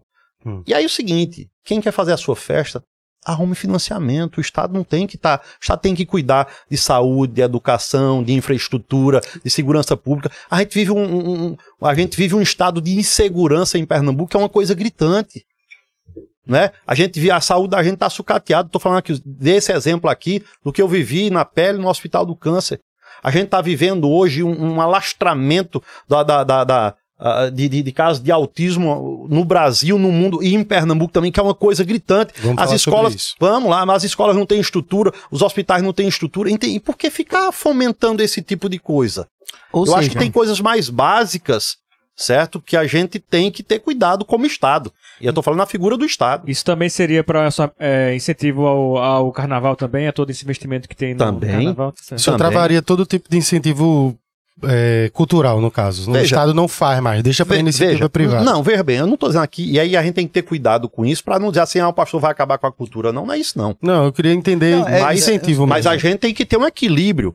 O que você não pode é ter orçamentos multimilionários para o carnaval, onde a saúde está sucateada, onde a gente vive um estado de insegurança da maneira que vive. Os números são alarmantes. Uhum. A gente tem um efetivo da polícia menor do que o de 30 anos atrás. A população saiu de 6 milhões e meio para quase 10. Espera aí. Uhum. Então é isso que não pode se admitir. Veja, eu sou um indignado, cara, com essas coisas. Quando eu venho me propor a disputar uma eleição de governo de estado, é porque você já não aguenta essa mesmice. Os caras vêm aqui falar, ah, eu vou fazer, vou fazer acontecer. O cara só falta dizer aqui vai plantar bananeira aqui. E aí a, pergunta sempre é a mesma, e até hoje eu não vi nenhum candidato para me responder. Você vai tirar dinheiro de onde? Porque nas minhas propostas de governo eu digo, vou começar com enxugamento na máquina. Vou fazer uma reforma administrativa. Vou reduzir as secretarias para 14. Hoje, secretarias e aqueles órgãos que têm estado de secretaria, são 26. Aí a gente, assim, começa a sobrar dinheiro para a gente poder fazer investimento. Porque fazer, ninguém aguenta mais promessa, meu irmão. Quando eu começo a escutar essas promessas dos outros candidatos, me dá comichão nos ouvidos. Porque é tudo eleitoreiro, cara. Me perdoe, isso é só canalice. Não vai fazer porque não tem recurso. Entendeu? Aí quando eu toco nos próprios debates que eu falo sobre a questão de reforma administrativa, até hoje eu não vi um para dizer assim, não, eu vou encolher a máquina. Pelo contrário. A gente tem a falta de transparência. Hum. Além desse, desse inchaço da máquina, tem um tal hoje de terceirizada. Cara, é uma coisa que ninguém sabe aonde chega isso. São milhares e milhares de pessoas contratadas que a gente não sabe onde estão, Uhum. certo? Custa para o No Estado, né? não entra na conta do percentual de folha de pagamento. Por outro lado, há setores que precisam de concurso público e não se faz concurso público. Tudo errado, cara. Tá tudo errado. Esse modelo, a gente, a, a vaca vai pro brejo. Esse estado não vai sair nunca no- do fundo do poço se isso não mudar. Então, E quando eu olho para pelo amor, vai, claro, não tem outro jeito. não- Olha, a gente tem duas fontes de renda praticamente, de entrada de receita de forma direta Uhum. para poder fazer de fato alguma coisa. Ou união, Sim. ou enxugamento da máquina, Uhum. para sobrar da receita corrente do Estado. Não existe outro meio. Aí o camarada, aí você vê, um tá comprometido porque tá nos seus limites e tudo. As receitas correntes do Estado, né? E o outro, aí você entra na questão política. O atual governador nunca recebeu o presidente da República. Foi chamado para Brasília para conversar com o presidente da República, se negou aí. Aí vem para cá, vem um candidato dele para dizer assim: Ah, Bolsonaro discriminou Pernambuco. Discriminou Pernambuco. Pernambuco nunca recebeu tanto recurso como no governo Bolsonaro, cara. Mesmo sendo oposição. Então, assim, ah, você pode fazer crítica a Bolsonaro, eu recebo tranquilamente, eu não tenho problema. Quem tem que se defender é ele. Agora, tem coisas, cara, que não cabe. Porque mesmo sendo de oposição, ele, ele, tem procurado assistir o Estado em todas as áreas. Ele não tem discriminado nenhum Estado. Não é Pernambuco, não. Nenhum Estado. Isso é público, esses números são públicos. Para quem quiser, vai para o portal da transparência e ver. Não sou eu que tenho que dizer aqui, não. É muito simples. Qualquer um pode pesquisar e ver os números. Tá aqui, ó. Pesquise tudo que foi dito para todos os candidatos. Né? A melhor coisa? É. Pois é. Ah, na economia, tra ainda trazendo esse assunto da economia, o senhor é a favor ou contra a redução do ICMS? Totalmente a favor. O ICMS de Pernambuco hoje é um entrave, é um atraso para Pernambuco. A quantidade de indústria, a quantidade de empresa que está correndo de Pernambuco, porque é o ICMS mais, mais caro do país. Pernambuco foi considerado, vocês sabem nisso, o pior estado do Brasil para se empreender. Sim. Para onde a gente vai? Não tem geração de emprego se não atrai investimento, meu irmão. Aí o cara diz assim: vem aqui, eu vi, ah, vou criar 600 mil empregos. Sim, como? Veja, isso é, isso é irresponsável dizer. Isso é, isso é proposta eleitoreira, cara. Como se cria emprego? Como? Se você não atrair as empresas, não tem criação de emprego, cara. Isso é balela. Como Aí, é que faz para atrair essas empresas aqui? Você acabou de dizer. Um dos meios. Reduzindo. Claro. Reduzindo imposto. Claro. Veja, vamos lá. Essa política de arroxo tributário não funciona em nenhum lugar do mundo, não funciona. Veja, Bolsonaro está todo dia desonerando setores e a arrecadação só aumenta. Veja que o caminho é inverso. Pernambuco só fez aumentar. Os últimos oito, os oito anos de Paulo Câmara foi só arroxo. Toda, todo o setor teve, teve é, crescimento de ICMS. Uhum. Todo sem, sem. Veja que. A, a, vamos aqui, o caso recente que a imprensa tomou conta: os combustíveis.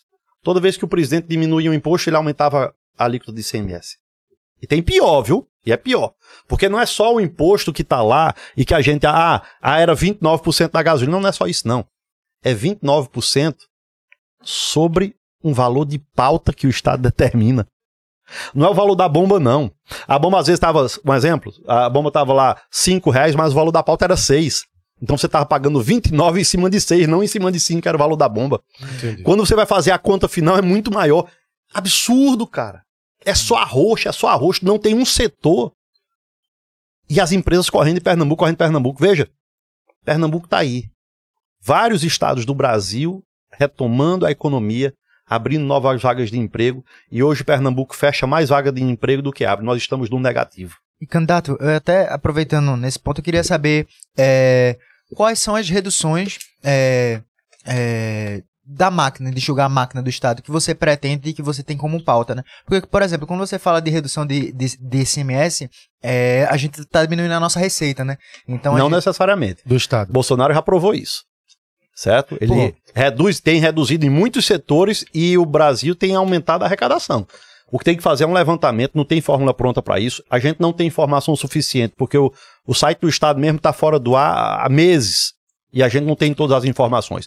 A gente vai assumir, vai fazer um levantamento técnico, vai ver quais são os setores que são, que são hoje mais afetados por esse tipo de economia, chamar para diálogo, ver o que é que pode ser feito. Uhum. Ok? E e desonerando gradativamente. Eu não vou chegar hoje a alguém que paga 17% e amanhã vai, vai pagar 7%. Não, seria irresponsável isso. Hum. E não é isso, não existe propósito. Não tem varinha mágica para isso.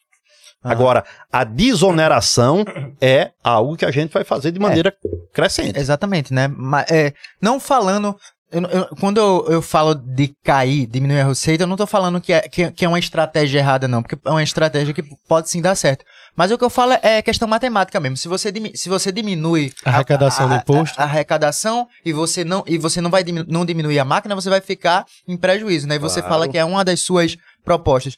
Eu queria saber, assim, de forma mais clara, né? Quais são as desonerações que você pretende fazer? Veja. Tem algum lugar, um setor específico? É. Veja, eu, todos os setores precisam ser desonerados, a verdade é. É zerar mesmo. É, Vai tirar é, da mão do Estado, assim. Veja, não é, não é isso. Mas só que é o seguinte, você tem que ter um imposto que o empresário, que o empreendedor, ele possa pagar e que ele sinta-se motivado a novos investimentos. O que não pode hoje é um determinado setor onde o camarada paga 17%, ele vai aqui para o lado, um, um, estado vizinho oferece 12% a ele, uhum. ele simplesmente pega o, a, as trouxas dele e vai se embora para lá. Uhum. E a gente fica vendo navio, vagas de emprego fechando. A, a Volts, que é a patrocinadora da gente de, dessa moto elétrica, ela é uma empresa pernambucana, mas a montadora é fora, justamente por causa disso, de imposto. Porque o imposto Foi lá que é em Manaus. Foi. Manaus. né? Matou a pau, cara. Você mesmo já respondeu. É isso. Então, veja, a gente não tem uma política de desenvolvimento. E eu digo o seguinte: a gente tem que ter dois- duas políticas de desenvolvimento. A gente tem que ter uma política de desenvolvimento para o Estado e a gente tem que ter uma política de desenvolvimento regional. Hum. Cada região do nosso Estado tem uma realidade. É verdade. Cada uma tem um setor produtivo ali e que está tudo abandonado. A minha região, Garanhuns, é um setor, é uma, uma área que sempre foi conhecida como a bacia leiteira. Uhum. Tá dilacerada, cara. Entendeu? Foi só arroz. Se você pegar os oito anos de Paulo Câmara, ele só fez crescer o ICM, ó. Pá, pá, pá, pá. Eu não sei nem como é que tá, porque a gente tem que estudar setor por setor, de forma responsável, com técnicos qualificados para fazer isso. Ó, tá errado isso aqui. A gente precisa algo que o empresário se- se- sinta-se motivado em trazer novos investimentos. Qual é a saída? Precisamos desonerar. Até onde a gente pode, vamos fazer aqui um plano de desenvolvimento Uhum. polo é, é, de, de Santa Cruz, polo do Jeans ali, Santa Cruz, Toritama, Caruaru. O que é que a gente pode fazer para incentivar ainda mais isso? E como fazer para desburocratizar ainda mais para esses pequenos empresários, assim, esse dos polos mesmo.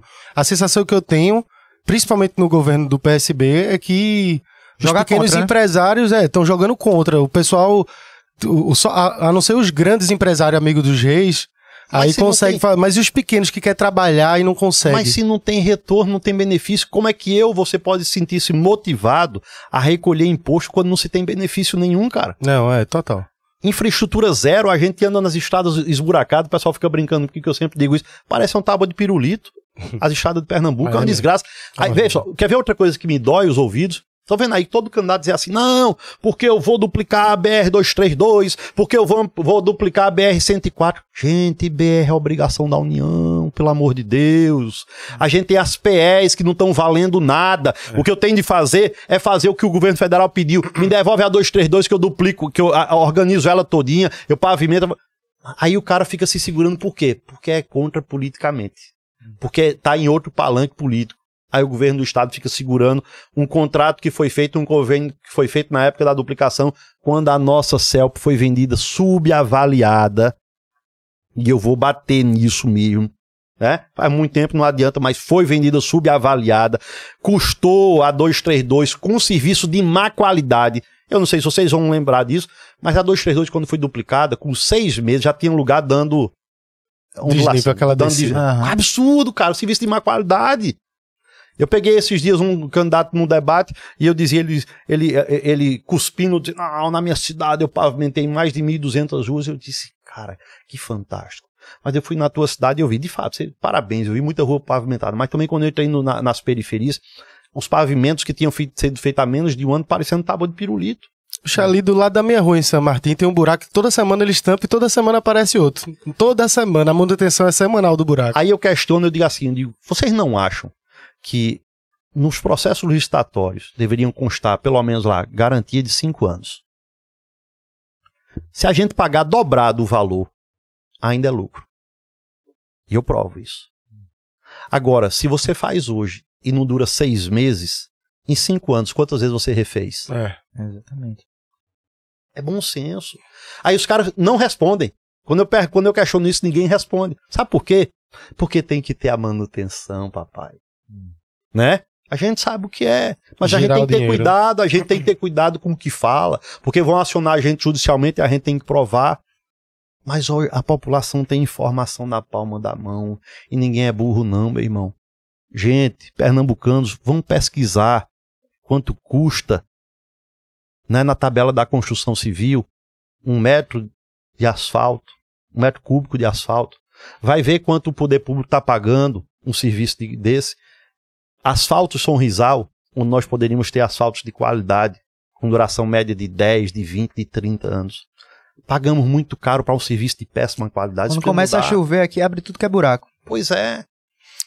Pois é. Pastor, ó, eu queria trazer já para o assunto de segurança, porque, como você sabe, Pernambuco é um dos estados mais violentos do Brasil hoje, né? Proporcionalmente o pior, Proporcionalmente o pior. É. o mais violento. Sim, sim. Como é que a gente melhora de maneira prática a, a segurança? E eu vou estender um pouco mais. É, a gente sabe que a polícia está sucateada pelo Estado, abandonada há muito Policial tempo. desvalorizado. policial desvalorizado e ao mesmo tempo é, a população que não tem a segurança da polícia e sofre com os crimes do dia a dia, principalmente os, os menos favorecidos, eles ainda sofrem com também a truculência policial. Porque virou meio que uma guerra. Parece que o, você acha que, de um lado, o pessoal diz, ah, a polícia. Policial Ah, vive ah, uma guerra psicológica absurda, cara. Mas é, como consegue, como dá pra fazer assim pra ter um governo tanto pra para o cidadão, pra o menos favorecido, como também pra polícia que precisa dessa dessa desse apoio mesmo porque tá abandonada, sucateada. Olha, eu, eu tenho dito eh, diuturnamente, Pernambuco vive um verdadeiro estado de insegurança. Proporcionalmente é o estado mais violento do Brasil. Em número só perde para Bahia e para o Rio de Janeiro, Uhum. certo? Eu vi esse dado. Agora, se você olhar e perguntar assim, mas por que chegou a esse ponto? Eu queria saber, por exemplo, da atual gestão. Hum. Por que o governo federal disponibilizou quase 100 milhões de reais do Fundo Nacional de Segurança e desses 100 milhões só foi usado 7? Tem 93 milhões lá disponível hoje, que pode ser utilizado. Aí eu pergunto, justifica tudo que a gente está vivendo? O governo é tão incompetente que ele sequer consegue utilizar um recurso em uma área que está tão necessitada. Mostra o grau de incompetência desse governo. Eu, em cima do negócio desse, eu teria vergonha de apresentar um candidato. Danilo, que me perdoe, mas eu teria vergonha de dizer que é candidato a um governo desse. E de um governo que ele participa há 16 anos. A verdade é essa. Então, assim, a gente tem recurso para utilizar do governo federal. A gente tem um parceiro bom aí. Porque eu tenho certeza que se esse recurso for começar a ser utilizado e bem utilizado, vai ter mais recurso para isso. Como é que se usa? Como é que se investe em segurança? A gente tem muita coisa para fazer. Muita coisa para fazer. Eu parto de, de, de dosagem de coisas simples. Na minha reforma administrativa, eu falo de uma recriação da Secretaria de Segurança Pública e acrescento a nomenclatura dela: Secretaria de Segurança Pública e Repressão ao Crime. Eu acho que isso traz dignidade ao policial, Hum. sabe? Eu acho que o policial precisa ser respeitado. O policial hoje, para ter um- uma melhoria salarial, ele precisa de um favor de um superior quanto ao de faixa salarial que criaram. Isso tem que ter fim. Vai, vai acabar a faixa. Claro, não, não tem sentido isso. A gente tem hoje um efetivo menor do que o efetivo de 30 anos atrás, gente. A população de 30 anos atrás, nós tínhamos aproximadamente 6 milhões e meio, hoje a gente tem 9 milhões e 700. Caramba. Uma vez e meia, e o efetivo é menor. A frota totalmente sucateada, não sei se vocês sabem disso, o policial para treinar uh, tiro, ele tem que comprar a munição dele. Colete isso é eu pro- sei porque eu tenho um amigo da polícia que já me falou isso. Eu Colete fiquei é prova- indignado quando eu E o, descobri. e o colete é eu não de sabia disso. Que é, que é emprestado, né? Divide por É, colete. divide no então, colete. Pois é, Pô, isso aí é um assunto. Isso aí é uma, uma, uma parada tão interessante que eu nunca falei isso pra. Em debate sobre política da polícia. É, amigo da gente já falou, Sim, sim. tu conhece, não vou dizer o nome pra expor o cara. Já disse que precisa, pra poder treinar, precisa da munição. Ele tem que pagar tem que sua pagar própria a munição. munição. Que Isso aí é um absurdo. Pois é. Então, assim, é- cara, é- eu, é, é muito complicado porque quando a gente olha para Pernambuco, a gente tem um estado completamente dilacerado. Não tem um setor, não tem uma área que não precisa ser, de fato, passada a régua. Uhum. A- a- a- o termo é esse. E a segurança pública é do mesmo jeito.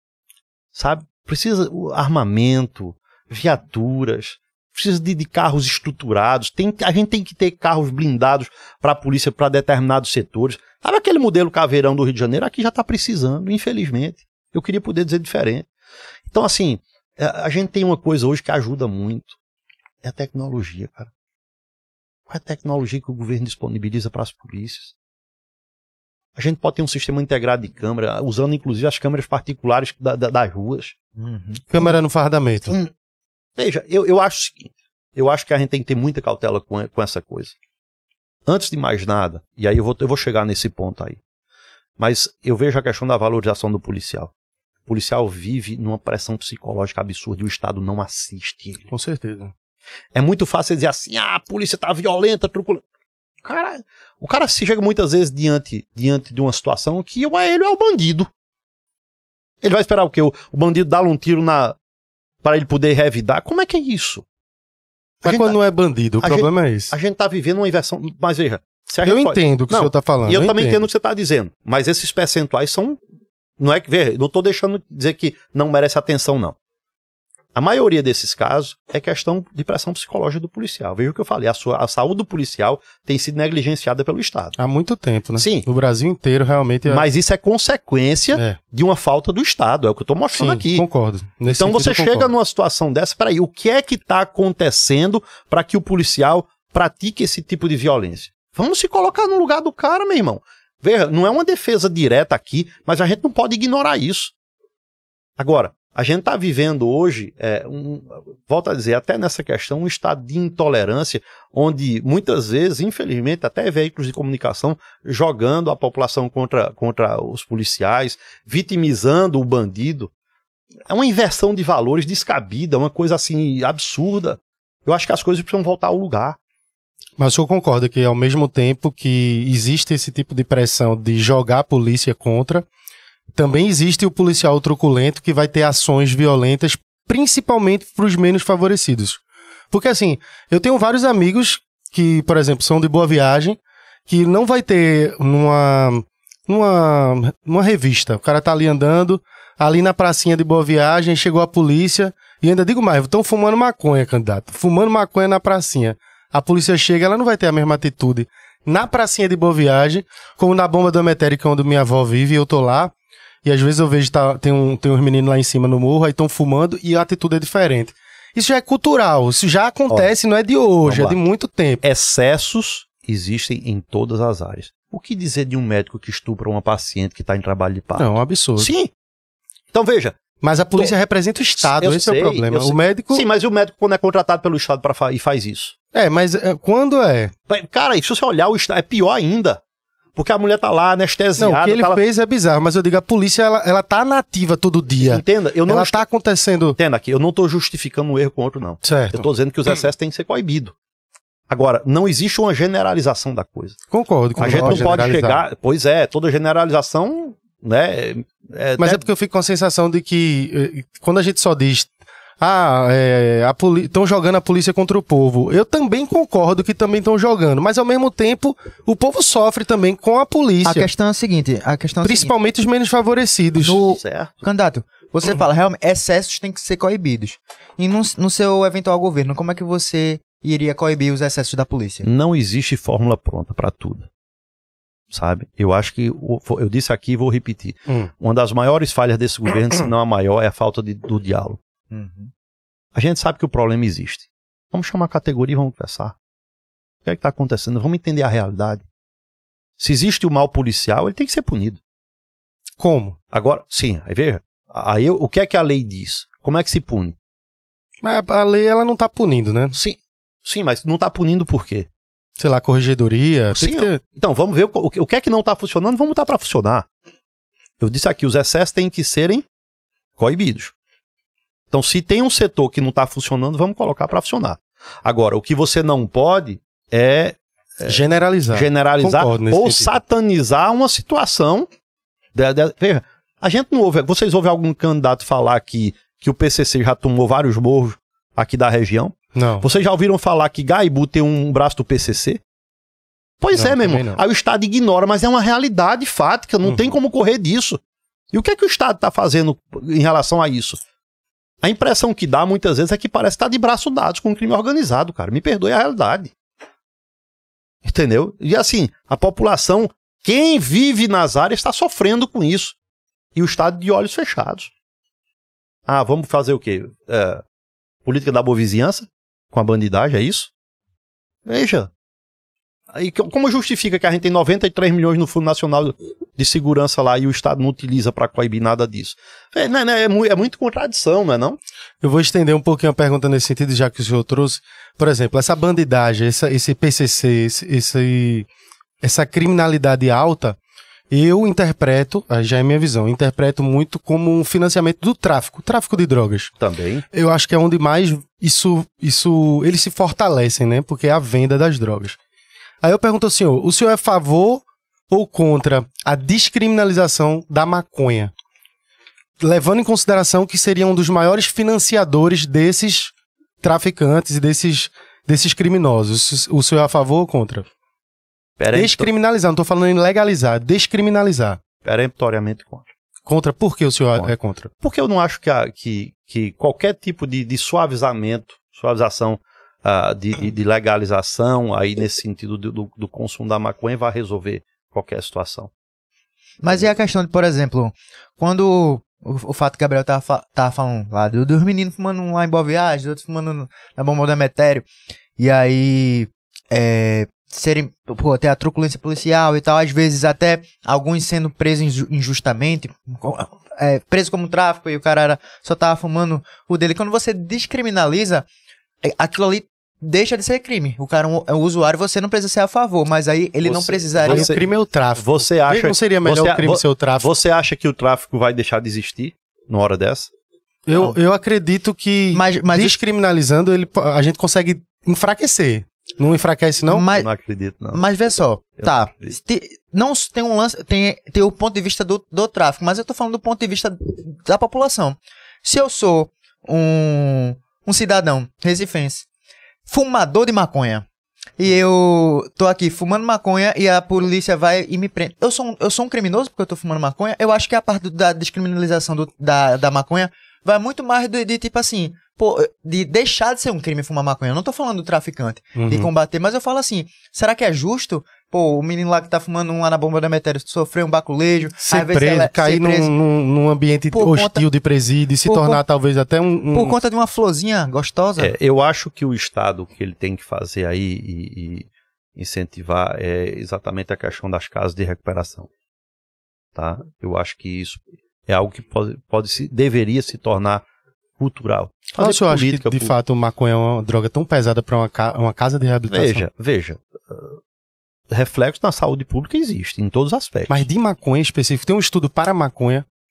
Sabe por que eu digo isso, candidato? Porque assim, a gente, eu vou. é, eu tenho amigos que são médicos. Eles dizem assim: ó, a quantidade de gente numa sexta-feira que chega lá bêbado, é, precisando de insulina, porque passaram aí, foram pra festa e beberam, beberam, beberam até morrer. E eu garanto que nunca chegou ninguém lá porque fumou e aconteceu alguma coisa. Eu acho que o que acontece, eu acho que o maior. O que é mais pesado da maconha saber, é o ambiente criminal. Que, que você tá lá e você se envolve com outras coisas piores pra ter acesso àquilo lá.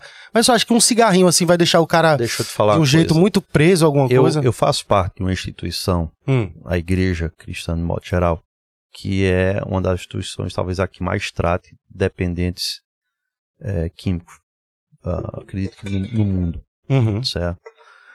E dificilmente você vai pegar alguém que vai iniciar nas drogas com uma coisa já mais pesada direto.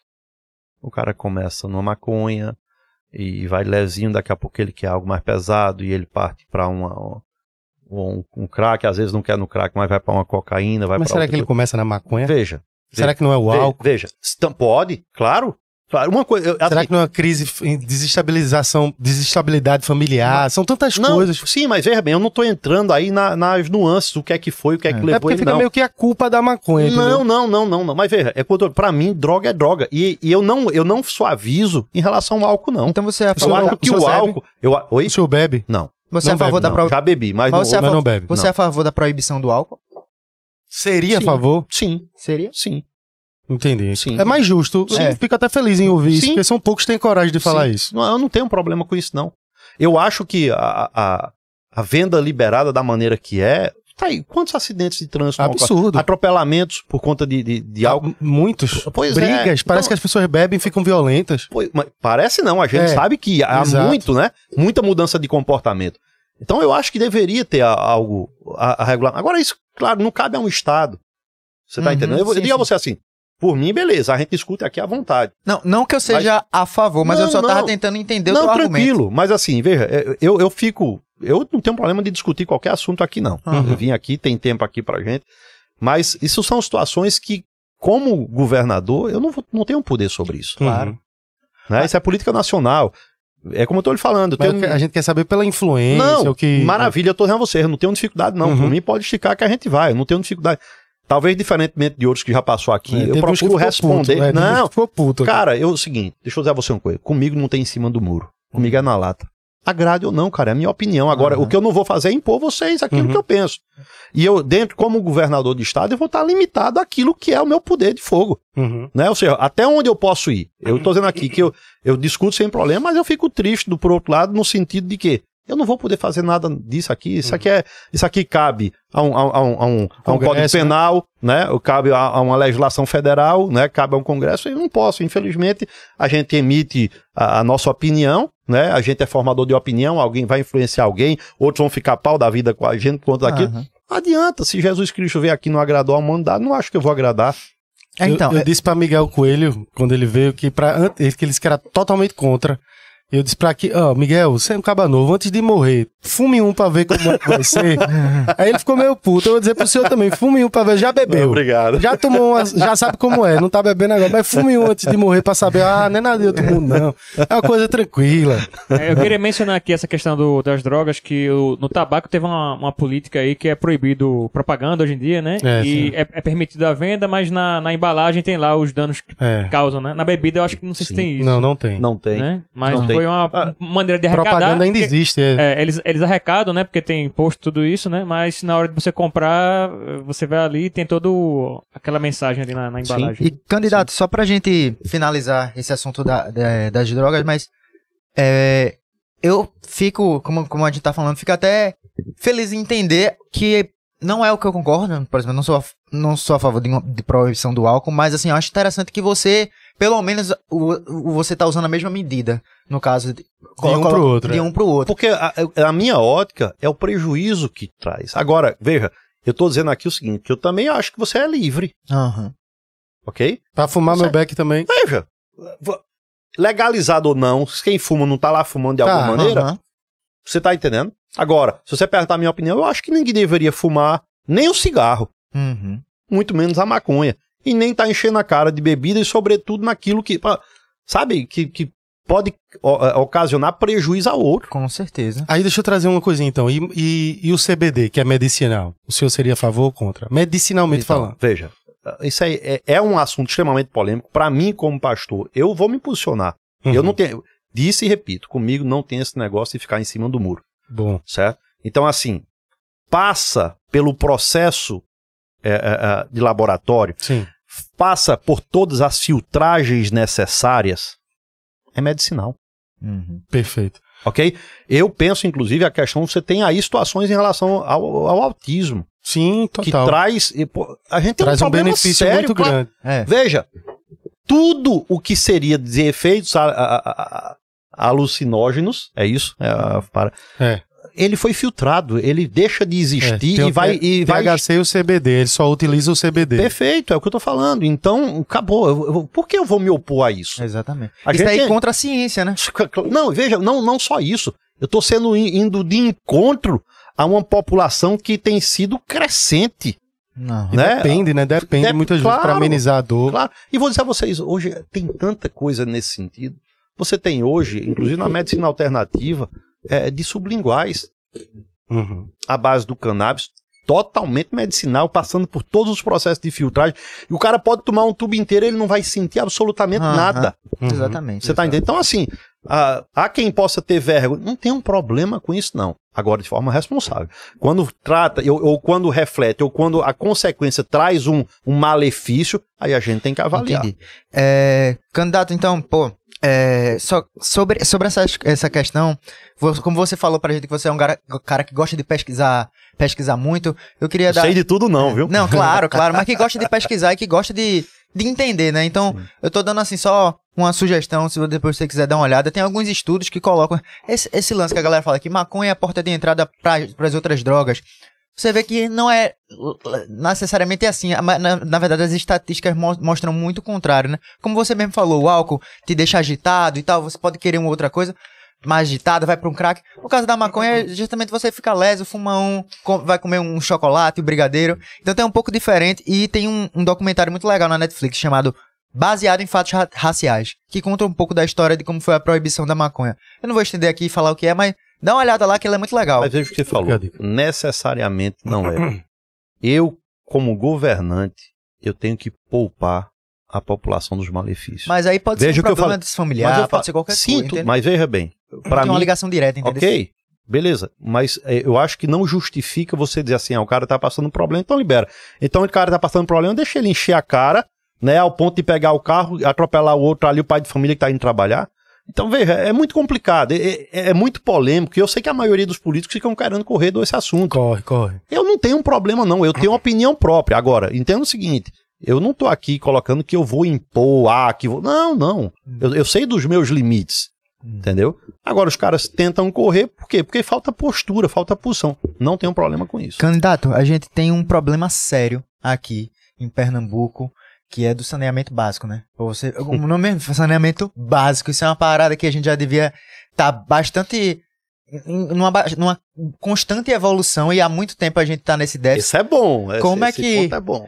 Como é que você A gente tem um candidato que votou contra o marco regulatório Aham. e a outra que correu, né, da votação. Quem, né? quem? Diz aí os nomes. Marilinha correu da votação e Danilinho votou contra, né? Foi? O marco do saneamento foi. É, como é que é isso? Você E é- vai governar, você se propõe a governar o Estado que tem um problema seríssimo de saneamento, da ba de saneamento básico, Uhum. aí você vota contra ou você corre da votação. E quais são os teus planos, os teus projetos para saneamento básico em Pernambuco? Cara, vê só. Como é que resolve isso? Que ninguém resolve. Vê, vê só, o governo federal já aprovou uma lei que regulamenta, né? Existe aí um projeto a médio e longo prazo para sanear o Brasil. Uhum. Eu acho que a gente não tem que ir longe, a gente tem que cumprir o cronograma do governo, usando os recursos que o governo federal vai transferir e a gente com a contrapartida. Uhum. Basicamente é isso. Agora, o que se é, é, volta à questão de gestão. Pernambuco hoje vive um problema sério quanto a isso. A gente tem um governo totalmente incompetente, né? Licitações viciadas, licitações superfaturadas, serviço de baixa qualidade. Eu acho que tem que ser mais rígido nesse processo licitatório. Sabe? Tem que ser mais rígido com isso e exigir serviço de qualidade. Compesa, por exemplo. Olha, Privatiza. Veja, eu, eu, eu sou aberto em relação a isso. Eu não tenho um- uma, uma decisão, não tenho uma definição quanto a isso. Posso pensar em privatização ou não. O que é que vai fazer a diferença aí? Estudo técnico. Uhum. Não pode continuar do jeito que está. 50% da água que é captada, ela é desperdiçada. É, é um absurdo. Não interessa que se quem vai continuar administrando é o Estado ou se vai ser privatizado. Tem que Tem que ser- corrigir. é. Claro. Porque é o seguinte, se for na, na privatizada, vai continuar o custo elevado do mesmo jeito do Estado em relação a isso. Uhum. Agora, na privatizada, a tendência é o quê? Eles, eles não quererem esse desperdício Uhum. para diminuir o custo deles, o operacional deles, e eles aumentarem a margem de lucro. Né? Se a gente tem uma agência reguladora de sair, a gente pode exigir também ali que ele melhore para a população. Então isso é relativo. É, olha, é estudo, na- no caso da Compesa, estudo técnico mostrando os dois lados da moeda. E a gente vai avaliar. Qual o critério de avaliação? Qual é o melhor para a população?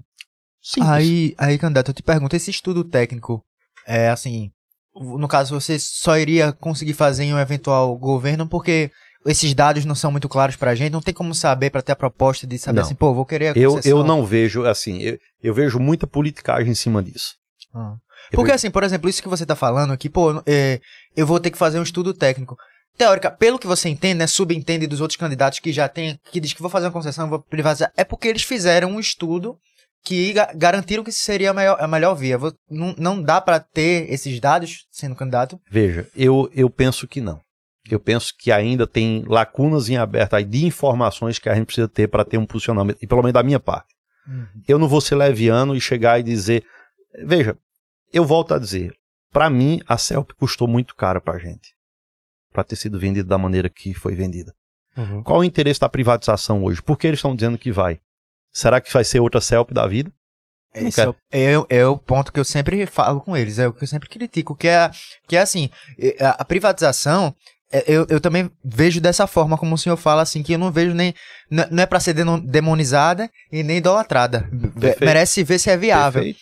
E um dos problemas das privatizações à brasileira, né, não falo nem a, a pernambucana, porque eu acho que é no Brasil como um todo, a gente vê um histórico de privatizações que são feitas para duas ou três empresas amigas, amigas do rei, que continuam a custo elevado. Falsa privatização. Isso, isso. Veja, é o seguinte: o poder emana, emana de quem? O poder do Estado, no caso. O poder emana Do de povo. quem? Do povo. Ah, certo? Então, se eu faço um levantamento técnico mostrando os prós e os contras, Hum. tanto da manutenção da, da empresa eh, de economia mista, como é a Compesa, né, mas com, com, com o poder de fogo maior do Estado, o Estado é quem controla, Uhum. ou a privatizar ela completamente. Prós e contras. Hum. Conhecimento da população. Vamos fazer um plebiscito, se for o caso. Vamos ver a população? Eu não sei. Eu tô dizendo aqui que eu não tenho uma fórmula pronta. Se você me perguntar agora, eu não vou dizer. Privatizar é, é possível? Sim. Mas não necessariamente que a saída seja essa. Veja o que eu disse aqui. Qual é o critério de decisão para isso? Benefício para a população. Acabou. E se for fazer. é, Isso é uma, uma cutucadazinha. E se for fazer um plebiscito pra saber se o povo é a favor ou contra a maconha. E 70%, 70% diz que sim. Aí como é que faz? Se o povo diz, ah, a gente quer. Eu tô olhando a consequência da coisa. Eu vou causar um problema de saúde pública aí bem maior. Vai nada, o povo vai comer demais. Tem que ter comida pro povo comer, que vai ficar tudo na larica. Ah, deixa eu perguntar um negócio pro senhor, que é muito importante, que eu trouxe essa... Eu, eu acho que depois que eu sair daqui, esse Recife vai ficar extraordinário aqui. Esse é um assunto importante, que é o do autismo porque eu trouxe até para outros candidatos e muitos não, fic... não, não me responderam, assim, deixaram, deram enrolado e não responderam. Por quê? O que é que acontece no autismo? Eu queria saber se existe algum projeto ou política pública para tratamento de crianças autistas e também o acolhimento delas e das famílias. Por que eu trago isso? É de uma prima minha que tem um filho autista e hoje em dia é, ela tá, até estava me trazendo esse dado, como o senhor mesmo trouxe. É, se eu não me engano, posso estar falando besteira, mas a cada 40 crianças, uma nasce autista. Está aumentando cada vez mais os diagnósticos de autistas. O número é maior do que esse. É maior. Se for maior, meu Deus do céu. é maior do que esse. Mas por que eu trago isso? Porque os pais aqui em Pernambuco, eles precisam do diagnóstico para poder iniciar qualquer tipo de tratamento. Em Pernambuco, ela estava me dizendo que tem muita gente que não consegue nem esse diagnóstico, por falta dos médicos mesmo, não tem neurologista. E aí no SUS, ela estava dizendo que você tem um tratamento quinzenal e é em grupo, que deveria ser semanalmente e particular. Aí eles juntam um, um grupo de, de crianças autistas de 15 em 15 dias e faz uma dinâmica. E aí praticamente os pais eles estão tendo que aprender naquele momento para poder aplicar em casa durante o dia a dia. Que tipo de proposta o senhor tem para trazer, sendo um eventual governador, para melhorar e para dar suporte para os, para os autistas e para as famílias? Isso é muito sério. É, eu não quero trazer dados equivocados aqui, uhum. mas existe uma, uma, uma perspectiva. Uh, eu não lembro certo, me parece que para os próximos 30 anos, Sim. onde uh, esse número é alarmante. Uh, 30, 40% das crianças que venham a nascer aí para frente vai chegar aí nesse grau de, de, de autismo. Então, veja, aí está falando de um número alarmante. Uhum. É, não existe nenhum Estado preparado para isso. Os planos de saúde não estão cobrindo. É. Então, veja, o sistema privado não tem estrutura para atender isso. Hoje, a verdade dos fatos é essa. E aí não adianta vir chegar aqui e dizer que tem condão de varinha mágica e que a gente vai assumir o governo do Estado e vai resolver da noite para o dia. Agora, a gente tem que buscar a solução. O problema existe e é obrigação do Estado buscar a solução. A gente vê coisas que são básicas. Por exemplo, uh, mais uma mais uma coisa que foi dilacerada em Pernambuco foi o LAFEP. Eu quero requalificar o LAFEP, ampliar o LAFEP para que o LAFEP possa produzir essa medicação para autismo. Uhum. É possível? Totalmente possível.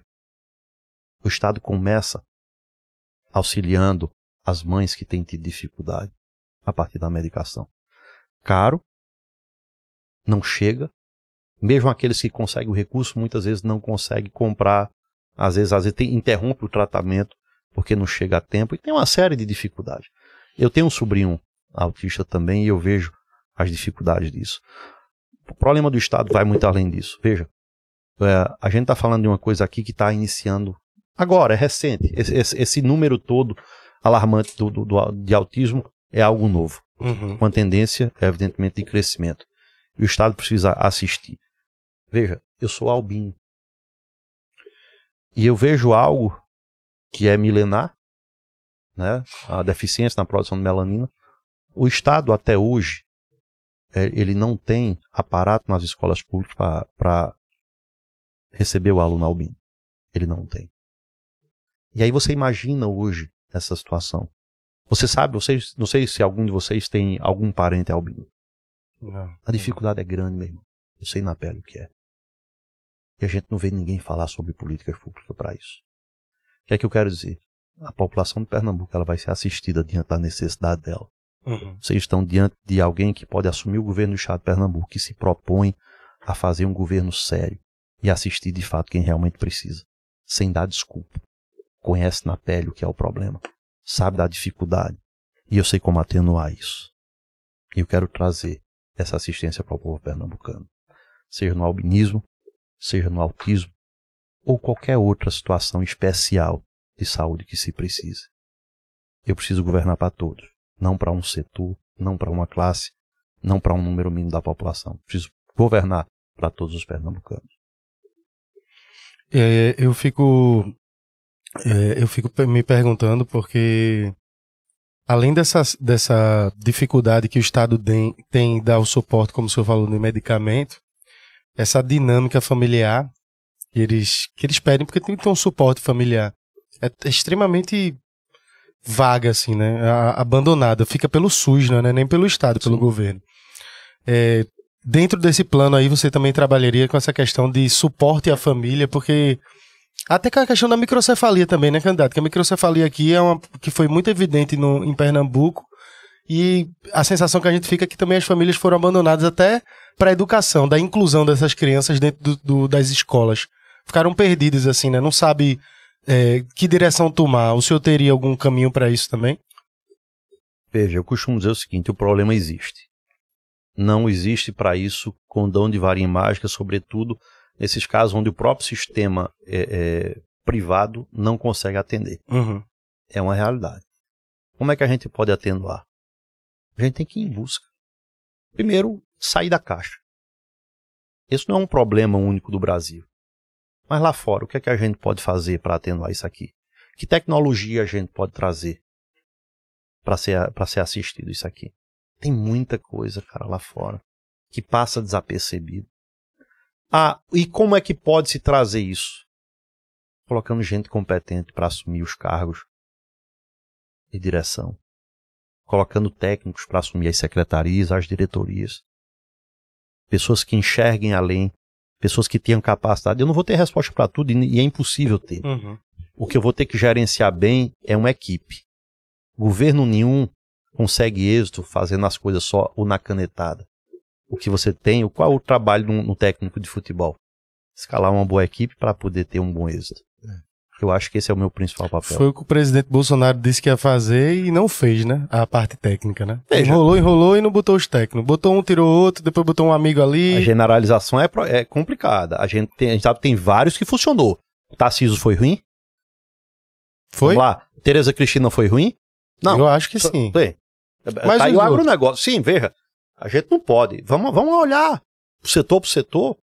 Eu não acho que ele acertou em tudo, não. Mas, de é modo geral. botou uma galera assim que. Ah, ia técnicos, ia pegar o específico, o astronauta, não sei o quê. Aí botou uma ali e teve o resto. Você sabe o que é que eu acho que faltou, talvez mais, para que a população, de modo geral, tivesse uma satisfação hum. maior do governo? Talvez aquilo que ele, de fato, não quis fazer e ele segura para não fazer. A propaganda em si. Eu acho que se Bolsonaro fosse um técnico de futebol, ele seria geninho. Geninho. Rapaz, tem muita coisa funcionando no país, é inegável. Isso, velho, eu, eu, falando em um que funciona, vamos falar do que não funciona em Pernambuco, é muita coisa. Aí é, bro. Então, a gente é, vai passar a noite, vamos fazer vigília aqui. Eu né? quero saber como é que seria o transporte público num eventual governo do senhor. Como é que resolve isso, hein? É um caso crônico. O transporte público é, é, é crônico. E eu tenho dito o seguinte: governo nenhum vai solucionar isso nos modelos que se propõe. Veja, transporte público é uma obrigação das três esferas: município, estado e união. Certo. Tudo envolve os três. Tem que se, tem que se associar, tem que, tem que chamar os três para dizer assim: o problema existe. Vamos nos unir, vamos somar os esforços para solucionar. Não adianta o governo, o Estado não é o maior responsável e nem, nem adianta dizer que vai solucionar, porque não vai. Que envolve as três esferas. Metrô é federal. Uhum. A obrigação em tese do Estado qual é? Transporte intermunicipal. Em tese. Ah, mas o Estado vai, vai se eximir do, do. Não, claro que não. Não é isso que eu estou dizendo. Mas você, para isso, você precisa das prefeituras. Ah, transporte urbano na região metropolitana do Recife. Tem como você trazer alguma solução sem sentar com todos os municípios envolvidos? Não tem. É impossível. Mas nesse, nesse, nesse meio aqui também tem o metrô, que é federal. Então, eu penso que isso aqui a gente tem que provocar uma situação. O Estado ele pode tomar a iniciativa de chamar o governo federal, de chamar os municípios envolvidos, e propor a, a, a, um ajuntamento. E eu, eu, como aqui consórcio não soa bem, uhum. porque não funcionou, né? Então é meio perigoso. Mas Seria um consórcio do bem, sim. Onde se sabe que existe o problema e todos têm a vontade de solucionar. Aí cancelaria o contrato, então, desses que já estão, esses empresários que estão nesse grupo de Veja, as coisas não são assim. Eu acho que eu acho que contrato ele tem que ser respeitado. Agora, eles podem serem também auditados. Pra saber se tá valendo, se estão se tão cumprindo, né? Cumprindo não tá, senão a população não tava Sim, reclamando sim. disso. Sim, então é o que eu estou falando. O que você não pode é simplesmente garantir a manutenção onde só um lado é, é beneficiado. Então, Que são os, os, são os Revisão? empresários. ah, é, veja bem, revisão de contrato eu não posso generalizar. Né? Eu não posso dizer ah, que nenhum está cumprindo. Então, ah, eu não um- conheço nenhum, nenhum, Não, veja, mas assim. mas- nenhum ônibus que Então, preste. não, mas não é isso, assim, eu não quero entrar generalizando e crucificar todos, porque cada um responde por si. E às vezes a gente pode ser injusto com isso. Por isso que eu prefiro não, não generalizar agora. Agora é o que eu estou falando. Cabe uma revisão, vamos revisar. O que é que tu acha do valor da passagem? Tu acha um valor barato, justo? Não é. Não, barato não é, cara. Barato Nem não é. justo. Não, eu não acho. Agora, é, veja, eu tenho que pensar para poder solucionar qualquer coisa nesse sentido, ou para dizer que o Estado, de alguma maneira, vai arcar com algo, vai subsidiar, eu tenho que saber o impacto nas contas públicas. É possível, a gente vai tentar fazer alguma coisa nesse sentido? Vai. Agora, justo não é. Para quem ganha é, um salário mínimo que trabalha e o cara tem que pagar é, d- 10, 11, 12 reais todo dia de transporte público, ah, de fato é, é muito pesado isso. né? A gente traz aqui também para todos os candidatos nessa questão dos ônibus que tem gente que fica na rua, por exemplo. É, tem um amigo nosso que eu não lembro o, o- o- a igreja que ele é, mas ele é até da Recife Ordinário. Ele vai para o templo dele lá na PE 15 e muitas vezes no domingo de noite tá lá 7, 8 horas da noite, ele não consegue voltar para casa porque os ônibus já saíram de circulação. E ele fica lá esperando, esperando, esperando. Então a sensação que a gente tem é que a gente fica preso na mão do, do, do, do grande do, do consórcio, né? Do grande, do grande Recife como um todo. E eles mandam, desmandam, os casos, o Estado não fiscaliza, nem Pronto. cumpre. Eu acho que é o seguinte, isso aí, tem que haver um- um- algo educativo nesse sentido.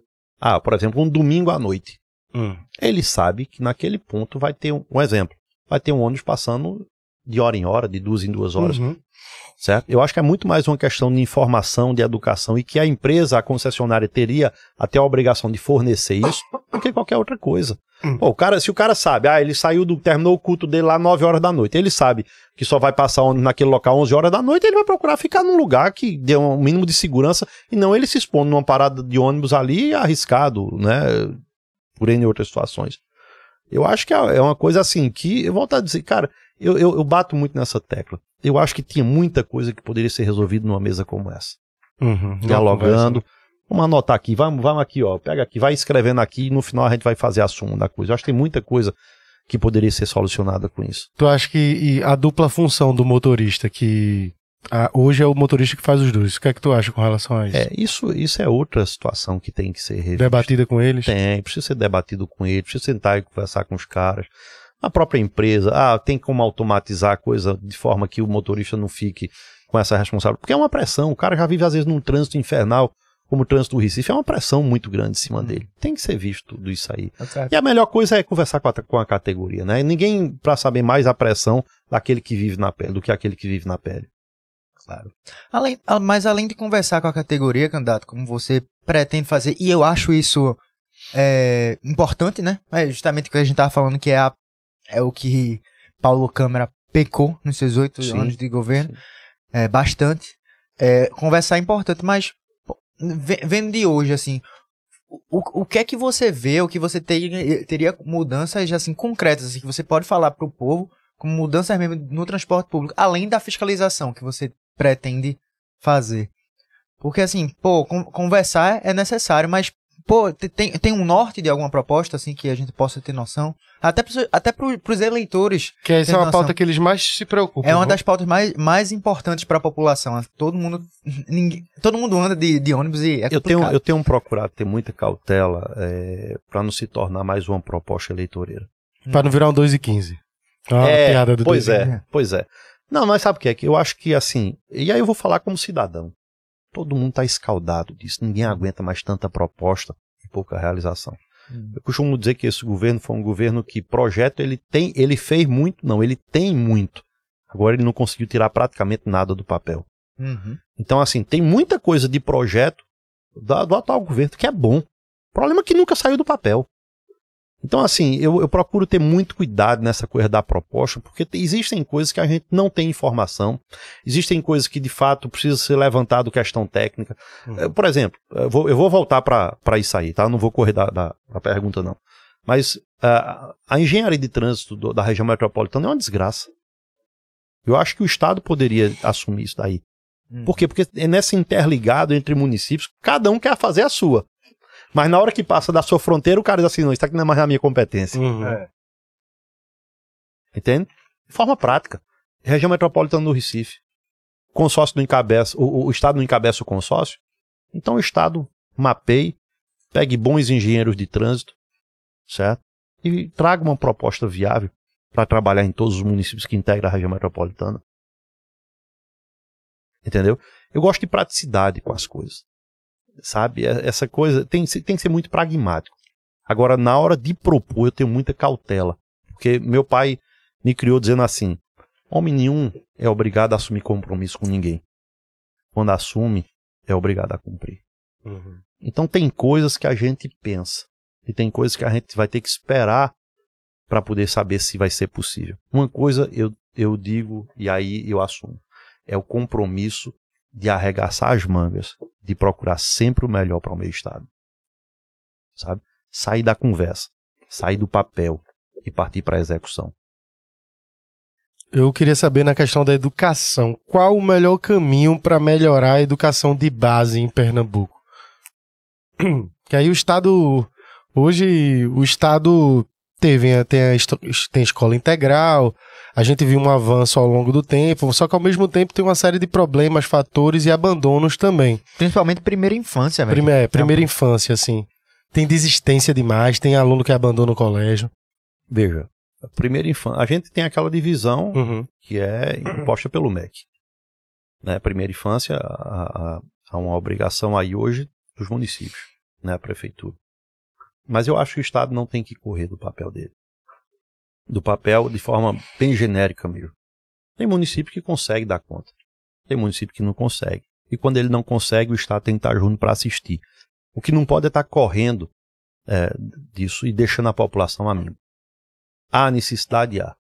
O município dá conta? Dá. Não dá, vamos ver de que maneira a gente pode chegar junto para suprir aquela necessidade. Não é do político A ou B, não é do aliado ou do contra, é da população. Essa politização do todo das gestões tem sido uma desgraça no país de modo geral. Né? Eu, eu vejo a educação de Pernambuco o seguinte, melhorou no sentido talvez de estrutura física É, estrutura, foi construído, né? tem muita coisa boa hoje. Melhorou no sentido de capacitação. Você tem muitos bons profissionais em Pernambuco, Uhum.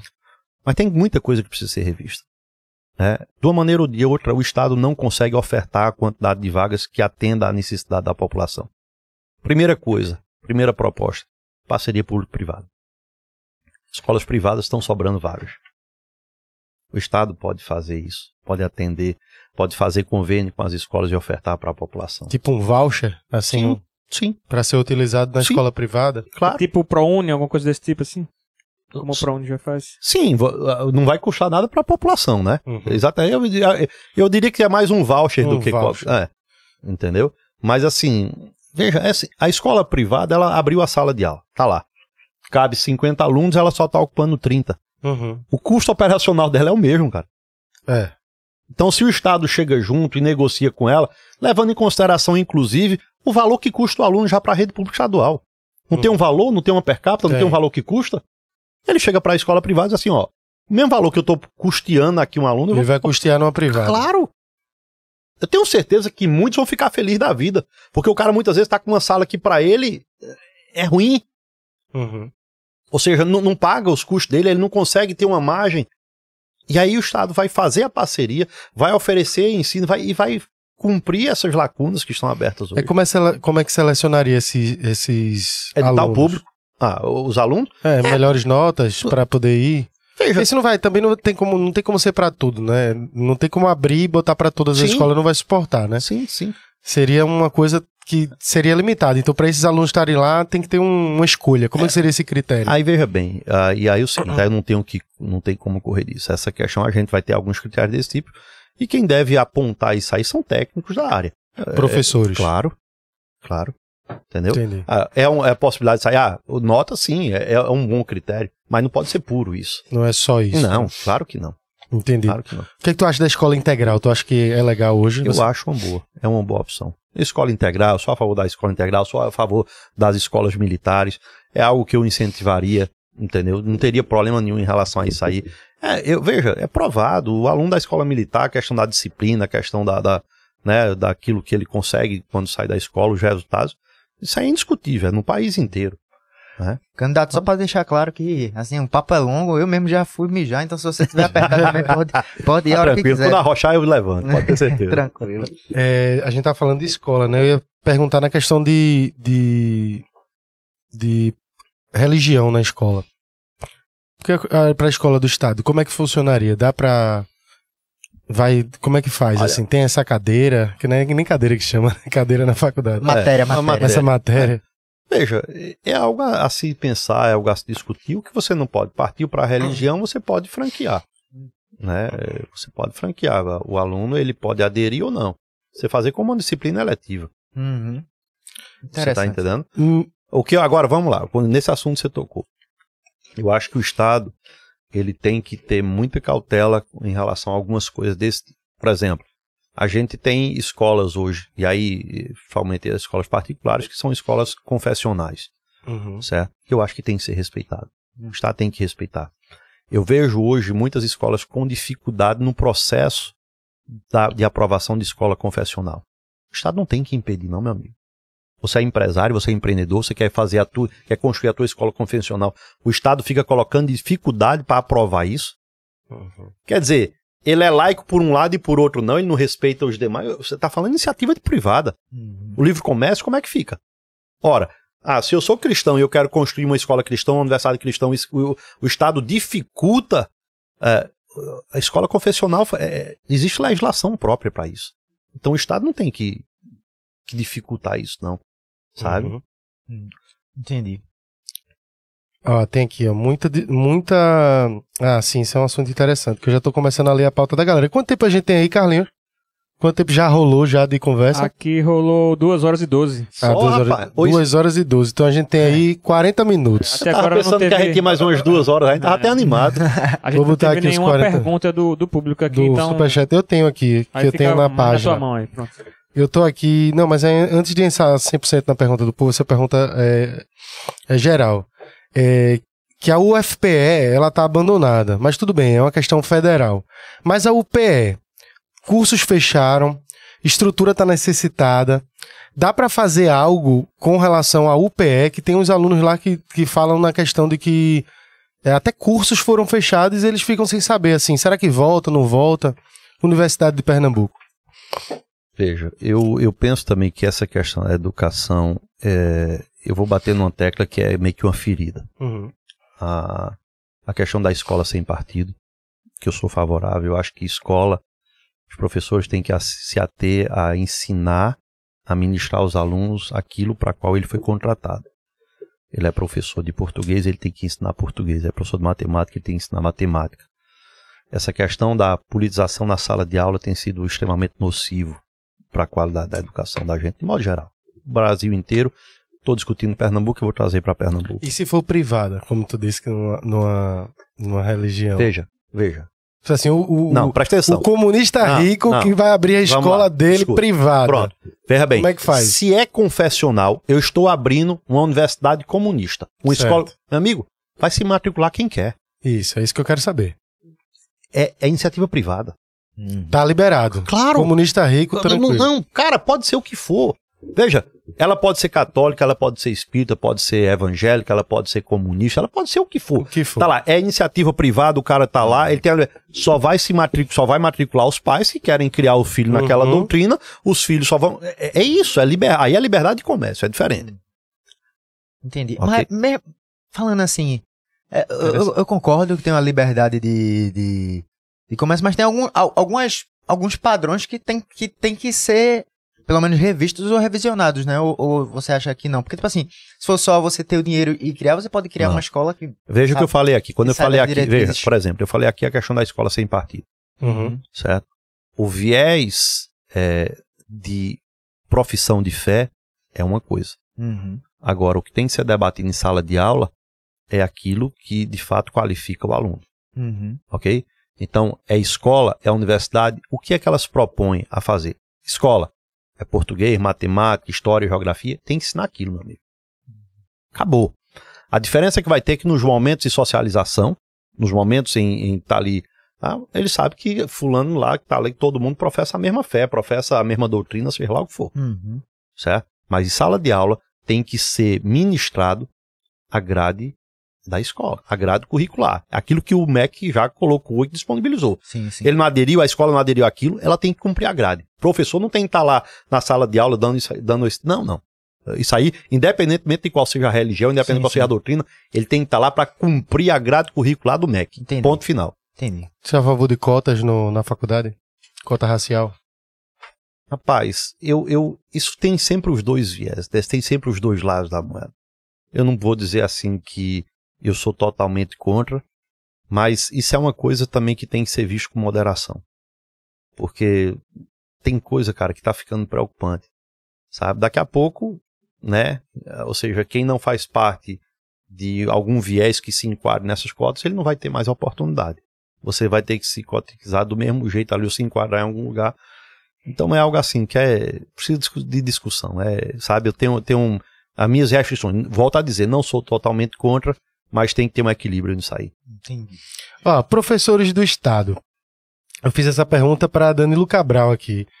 Que quando é que eles vão ter um salário decente? Porque tem professor recebendo 1.700 conto hoje. Danilo disse que era mentira, disse que era 2.000. Mas mesmo assim, 2.000 para 1.700 não vai fazer muita diferença não, porque você não é um salário digno de professor. Como você, num governador, como você pensaria nos professores? O piso salarial, aumentar, deixar eh, os professores mais satisfeitos nesse sentido, porque é um valor muito baixo para os professores do Estado. Eu acredito o seguinte: se uma classe ela é desvalorizada, é subavaliada, é, um profissional desse ele não se sente é, muitas vezes motivado a, a ministrar uma aula de qualidade. E eu não estou colocando isso, não vou generalizar. né? Existe aquele profissional que não olha isso e que consegue fazer. Mas eu acho que é algo que mexe muito até a questão psicológica e de uma maneira ou de outra, direto ou, indire ou indiretamente, influencia. Diferente do cara que sabe que ele está ministrando aula e ele sabe que vai chegar no final do mês, ele vai receber, vai conseguir pagar as contas dele. E o outro que vai tentar ter uma aula, dar uma aula particular, né? Estourar os horários, fazer das tripas coração para poder suprir ali, porque o Estado não consegue suprir. Tem que ter um piso que respeite o profissional, que valorize ele. Isso aí não tenha dúvida. Eu, eu mais uma vez, eu acho assim, a gente tem aí a questão do piso nacional, Uhum. né? E o piso tem que ser respeitado. E naquilo que seja da educação, qualquer outra classe. Hoje, inclusive, me manifestei aí na, na imprensa a respeito dessa suspensão eh, do piso da, da enfermagem. Tá absurdo. É, foi suspenso. Absurdo, eu me manifestei totalmente contrário. Aí, por outro lado, aí vem os aumentos das verbas do, do, do próprio STF, que impactam em 200, quase 300 milhões de reais por ano de despesa. Veja que discrepância. Tu acha- Então, um ministro né, do STF suspende o, o, o piso da enfermagem e, no- e eles ali, entre eles, aprovam esses aumentos de salário dos ministros do STF e as cotas e tudo deles lá, que impacta em 300 milhões anual. Veja que discrepância. acha hoje o STF autoritário demais? Muito ativismo judicial hoje é algo que tem prejudicado a nação, cara. É indiscutível. Veja, É complicado. Eu sou jurista, eu sou advogado. Uhum. E o ambiente tá muito difícil de se trabalhar, cara. Não, não tá fácil, né? Eu acho que cada poder tem que fazer o seu papel. A gente tá vendo hoje um judiciário que tá legislando, Uhum. né? Eu acho que ele tá tomando o lugar dos quatro poderes hoje na República, né? De tudo. Eu acho que cada, cada macaco no seu galho, isso tem que se acabar. Esse ativismo todo, ele precisa ter, precisa ter fim. Não dá para viver um país de- dessa maneira. Não acho que é prejudicial. E volto a dizer, quem paga essa conta tudo somos nós como população. Ó, vamos entrar na questão do turismo, que é bom que ainda tem a ver com o que a gente tá falando. Eu queria saber sobre a federalização de Fernando de Noronha. Pra saber se o senhor é a favor ou contra, né? Porque isso foi uma pauta que foi gerada aí E a galera trouxe aí com o presidente, né, Bolsonaro, de um lado, e você como apoiador de Bolsonaro, é a favor da federalização de Fernando Noronha? É- essa é uma discussão que eu acho que vai ter, ainda tem pano para manga, e muito. Por quê? Por quê? É, se você vai na questão da própria Constituição, o arquipélago pertence à União, certo? Aí tem lá, não, mas foi aprovado uma, uma ADCT lá atrás que transferiu para Pernambuco. Acho que o governo federal está questionando hoje, isso daí existe algum viés. Eu não peguei os processos, não analisei, não posso ir. Como advogado, eu tenho que me ater ali ao que se tem. Na teoria Né? foi não cumpriram, é, é, não, não fizeram valer o contrato, né? Tiveram, Exato. deixaram... Exato. Qual é a minha preocupação hoje? Independentemente de, de se manter é, ah, imposto do Estado, ou, ou a administração do Estado, ou de ser da União, é dar acesso à população. Quem é que pode ir para Fernando Noronha passar férias lá? Veja, o que é que adianta simplesmente eu dizer que Fernando Noronha pertence a Pernambuco se 99% da população não tem acesso?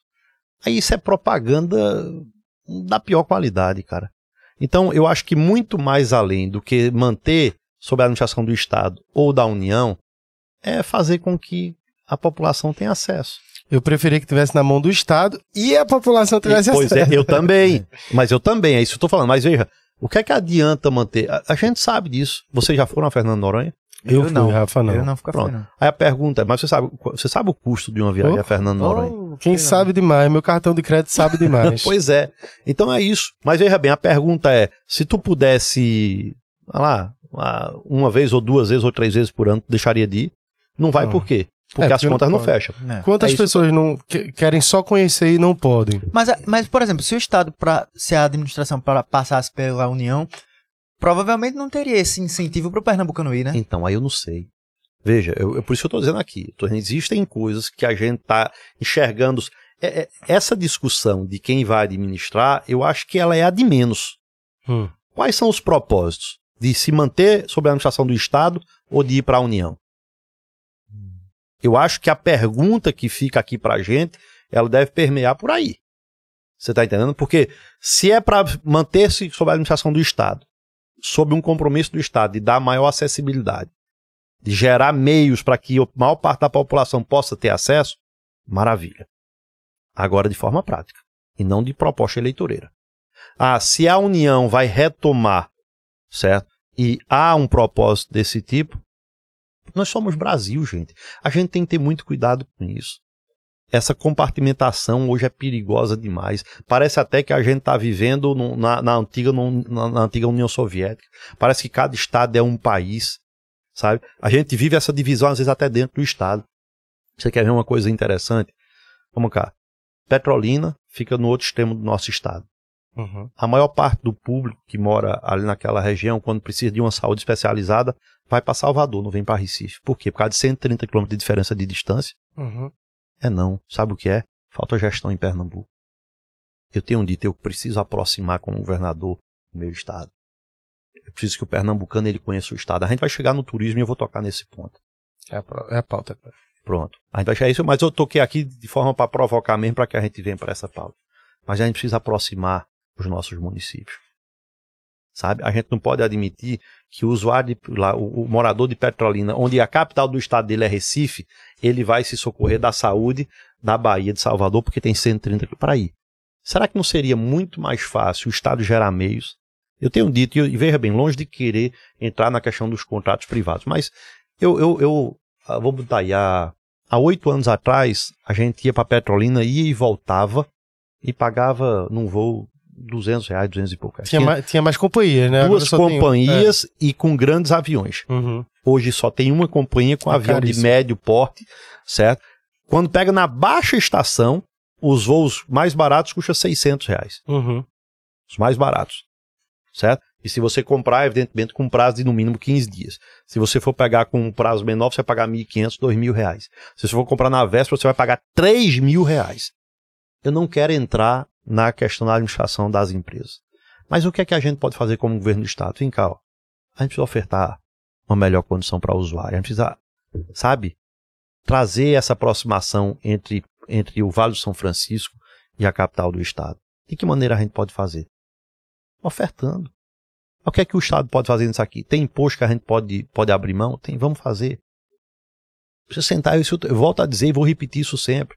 A falta de diálogo desse Estado está desgraçando tudo e colocando o Estado a perder. Por exemplo, em Fernando, é, comparando com Fernando Noronha, é, Machu Picchu no Peru, que eu fui lá, Carlinhos é descendente é, peruano, ele lá, eu, eu, eu, tive a sensação até de que quando eu cheguei lá era um país que, que tinha um custo barato, assim, eu me alimentava gastando pouco, a, a hospedagem era barata, mas quando você vai em Machu Picchu conhecer aquelas, é, aquelas ruínas, era, o valor era cobrado em dólar e era bem mais caro.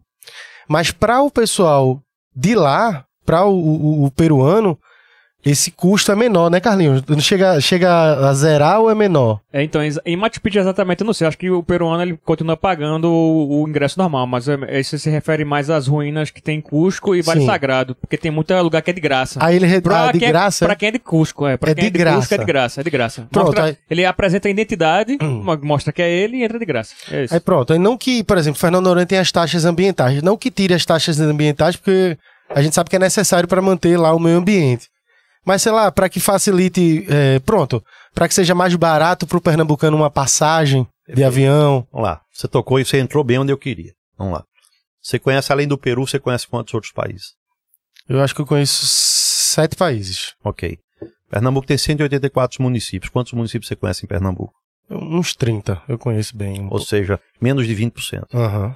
Se eu disser a você que Pernambuco tem um potencial turismo que vai de Recife ao sertão, dificilmente você vai ter um município em Pernambuco que não tenha algum potencial turístico. Concordo. Aí você conhece sete países, você talvez conheça uma dúzia de estados no Brasil e você não conhece o seu estado. Uhum. Eu conheço 184 municípios de Pernambuco e eu te afirmo, sem sombra de dúvida, 70 ou 80% dos municípios têm algum potencial turístico. Eu tenho certeza é, disso. E não é explorado em nada.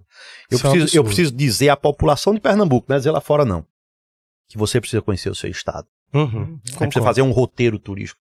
Eu tive aqui recentemente no litoral norte, fui a, Itamaracá e conhecendo um pessoal do trade lá, eles, eles mapearam só no litoral norte 70 pontos turísticos, só no litoral norte. Uhum. Eu lhe pergunto, um mapa turístico em Pernambuco, dando conhecimento à população. Tu tá aqui no teu final de semana ocioso, só tem praia para tu? Tu pode não município aqui que tá aqui do lado, que tem uma beleza que tu não conhece. Com certeza. Não tem incentivo nenhum, irmão. Nenhum. A gente sai daqui, se você for em direção a Garanhuns, antes de chegar na minha cidade, a 230 quilômetros daqui, Garanhuns. Antes de chegar em Garanhuns, você tem dezenas e dezenas de municípios que têm pontos turísticos que são coisas fantásticas. E que nada é explorado. Não há nenhum incentivo. Esse estado, ele tem uma verdadeira locomotiva de indústria turística totalmente dilacerado. Nada é aproveitado. Isso é uma fonte de emprego. Isso é uma fonte de renda. E não é utilizado. Vale do Catimbau. É um dos pontos. É, Buíque, Você Buíque, foi né? longe, você foi em Buíque. Veja, a gente sobe aqui a serra, Gravatar, tem ali estação de trem, que são, é coisa bonita. Você, você for a, a, a, bonito. Bonito é sensacional, aquela pedra do rodeador Pois é. as trilhas ali de, de, de, de- bezerros, Uhum. Aham. Sabe? Petrolândia, com aquela que tem a igreja e tem Rapaz, um, eu- eu uma conheço- cidade eu- é, aquática, A- né? a- a- a- eu, eu trabalhei, ou seja, eu fui para Petrolândia ainda criança, meu pai era construtor e meu pai foi convidado para na construção da nova Petrolândia. Hum. E eu conheci a velha Petrolândia e conheci quando a barragem estava enchendo, vendo a, a- água.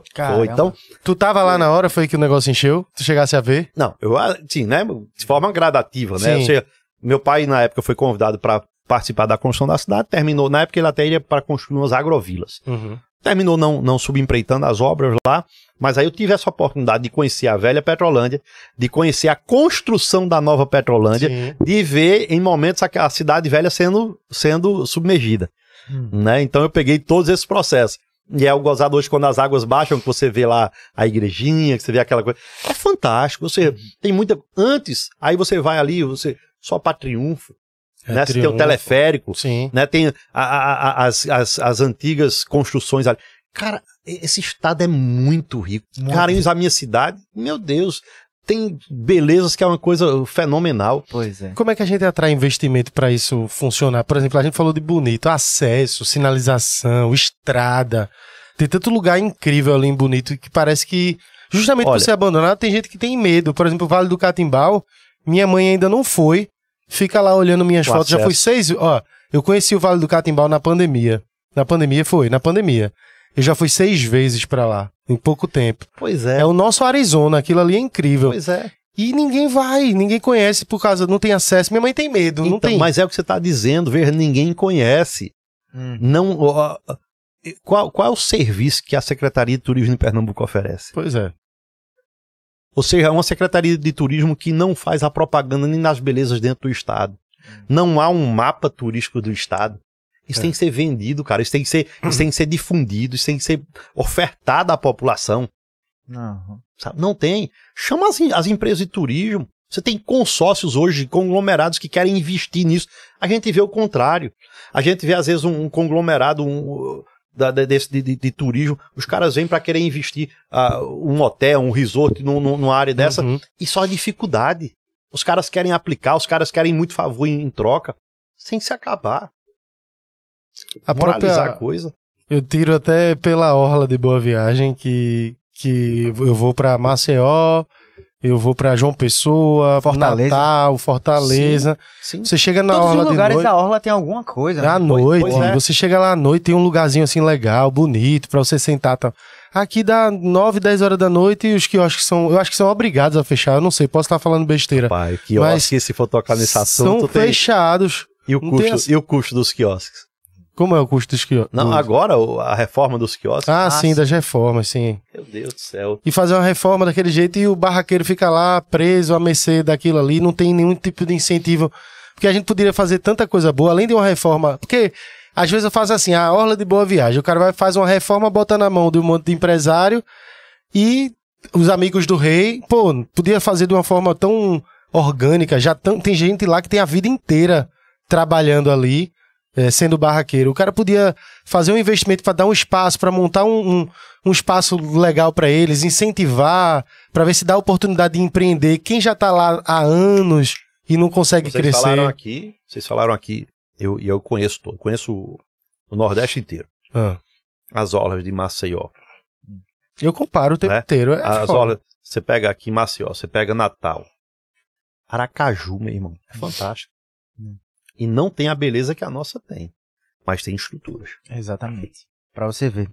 Vamos pra pergunta do povo, Gabriel? Vamos, eu já tô nelas, na verdade, aqui. É, que eu tô tem com só hoje. um, superchat que mandaram aqui, um, uma- não sei se eu leio Mandaram. logo. Deixa pro final. Pronto, pro é, final. é mais um comentário do que Tá, uma... então leia logo, vá, traga. Esse aqui, eu já tava mais ou menos na pergunta do povo aqui, que tem É, uns que então, já são. foi. Eu vou ler aqui porque ele contribuiu, né? É, Felipe Vieira, ele mandou aqui uma mensagem, um superchat e mandou aqui mais uma mensagem, né, assim. É, disciplina e organização, não existe metodologia melhor do que essa. É, outro método progressista é balela. É, o melhor ensino da minha é, região é a escola da igreja adventista. Eu sou católico e digo, as escolas estão perdidas. Aí ele botou aqui no final, sou SC, não sei o que, que significa isso. né? Enfim. SC. Eu tive um filho que estou em escola adventista e, de fato, o modelo eh, de educação da escola adventista, na verdade, é modelo no mundo, viu? Hum. É modelo no mundo. É algo que pode-se muito bem eh, ser copiado. Falando já que a gente tá falando de educação, uma das perguntas aqui é de Neto. É, educação sexual nas escolas, sua opinião. Eu acho que isso quem deve fazer são os pais em casa. Entendi. Agora, só, só um ponto, candidato, para que eu entendo que é um tema que é bastante polêmico, inclusive, mas Me permita só lhe interromper. Aquilo que eu acredito que vocês também aprenderam em termos de ciência, Uhum. Hum.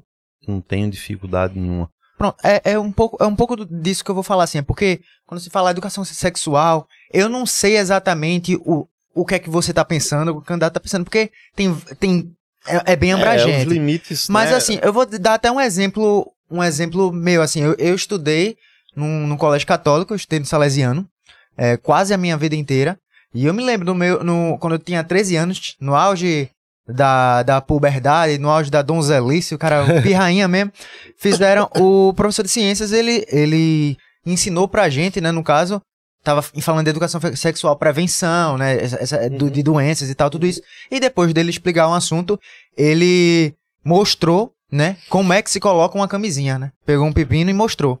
Isso aí, pra mim, é, edu- é educação sexual. E aquilo ali, pra mim, eu vou dizer assim, pra mim, eu, eu, ach, eu achei que foi bastante útil. Eu nunca tinha, nem da minha mãe, nem do meu pai, nem de Ninguém tinha falado sobre Ninguém isso. tinha falado sobre isso, é, eu nunca tinha visto, e a partir daquele momento, eu já fiquei, eu pirrando, eita, uma camisinha, fui lá e botei na minha casa, depois sozinho. E aí eu aprendi o que que era, e assim, eu ainda era virgem, né, mas já tinha noção pra quando eu fosse, já tinha, en- entende? Então isso, isso é educação sexual também, né, eu fico pensando, até isso seria proibido, teria que ter um tabu em relação a essas Veja, coisas? é, não é questão nem do tabu.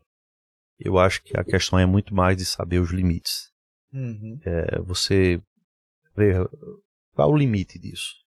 Exatamente, mas é- Existem situações que vão chocar. Hum. Ah, você pode ter, de repente, disponível, uma aula de educação sexual, mas como, de repente, uma disciplina eletiva. Ok? Se eu me sinto desconfortável pela fé que eu professo, os meus filhos não vão ser obrigados a estar participando disso. Entendeu? Eu, eu sou adepto do seguinte, que isso é. Isso. Eu tenho cinco filhos. A orientação dos meus filhos eu dou em casa em relação a isso. Eu tenho hoje, o mais novo tem 13, a mais velha, como eu já disse, é médica, tá com 27.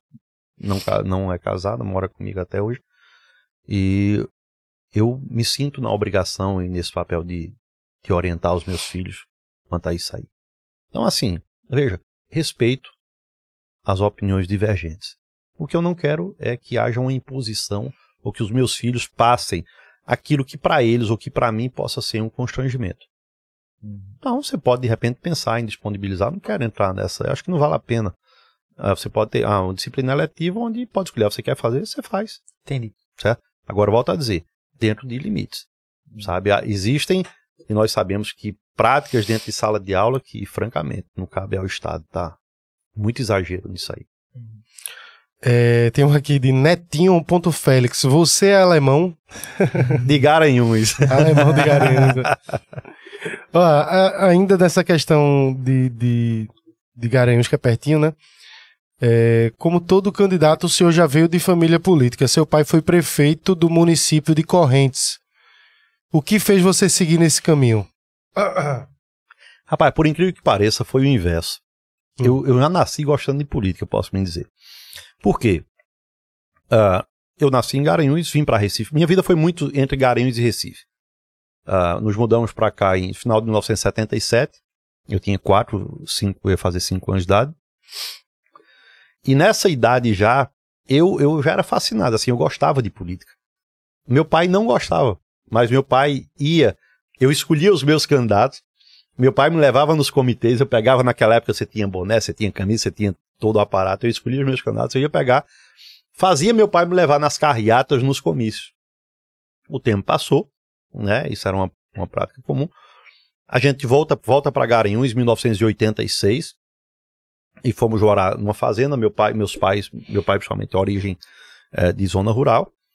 E aí a gente tinha uma, uma onde a gente morava na, na zona rural era era ficava a 27 quilômetros de Garanhuns e a 18 quilômetros de Correntes. E aí a gente começou a ter vida social em Correntes, aquela coisa toda, e terminou ao ponto de, de em 1988, um amigo nosso que disputou a prefeitura lá, eu terminei participando de forma mais efetiva, ajudei na coordenação da campanha dele, na época ele não se elegeu. Na eleição seguinte, a própria população começou a se mobilizar e lançou o nome do meu pai. Né? Coordenei a campanha do meu pai e fomos vitoriosos naquele momento. Meu pai terminou o mandato, elegeu o sucessor, mais dois anos depois, em 1998, veio a falecer. E aí eu tenho um histórico político, eu diria assim, eu digo, já é algo que de repente estava na veia mesmo. Uhum. Eu não tenho. O histórico político que eu tenho na família é esse. É por parte do meu pai. Ah, na parte da minha mãe, teve também no Rio Grande do Norte, a, a família da minha mãe, já para trás do, do, do- do bisavô dela, era de, de Mossoró, no Rio Grande do Norte. E aí houve alguns políticos lá, mas pessoas que eu nunca tive nem contato. Uhum. Entende? Então, eu não, posso, eu não me considero de família política por isso. Não é feita a família Campos, não, né? Misericórdia. Candidato, o senhor acredita em cura gay? Foi bem clara a pergunta. Veja, eu não, eu não vejo. Eu acho que esse termo, inclusive, ele foi infeliz. Bolsonaro. Certo? Sim, mas veja, volto a dizer. Só para lembrar. Não, mas eu, eu não tenho um problema em relação a isso aí. Às vezes a, a forma, a abordagem, a maneira de tratar. Eu acredito que da mesma maneira que, que a pessoa teve a opção, certo? Ela pode, de alguma maneira, buscar ó, qualquer auxílio, seja por meio da religião, seja por meio do, do de, de, de um profissional, para dizer assim, não, eu não quero mais isso aqui quero voltar ao meu status quo. Não é? Entendeu? Eu não, não vejo problema em, em, relação a isso aí, não. Agora, volto a dizer, eu respeito a opinião do outro. Queria saber sobre a segurança da mulher, assédio demais. O que o candidato poderia fazer? Uma delegacia para a mulher? Delegacias para mulheres existem, uhum. são poucas ainda. Eu acredito que isso precisa ser, de fato, é, mais assistido não é? Agora, eu penso também muito que tem que haver uma, uma educação é, para as mulheres de modo geral. E eu sei que não é fácil, né? Quem sofre, sobretudo, a questão da violência doméstica, muitas vezes ela se sente acoitada, porque o Estado não ampara, porque o Estado não dá assistência devida. E ela simplesmente se sente inibida de, de fazer a denúncia, de chegar numa delegacia, né? E isso não é simples, né? mas eu penso que o Estado tem que buscar meios mais efetivos de dar cobertura, de dar proteção, para que ela possa, a vítima, as vítimas de modo geral, possa se sentir segura em fazer a denúncia. Esse aqui é interessante, que já trouxeram para outros candidatos, eu estou trazendo para você também.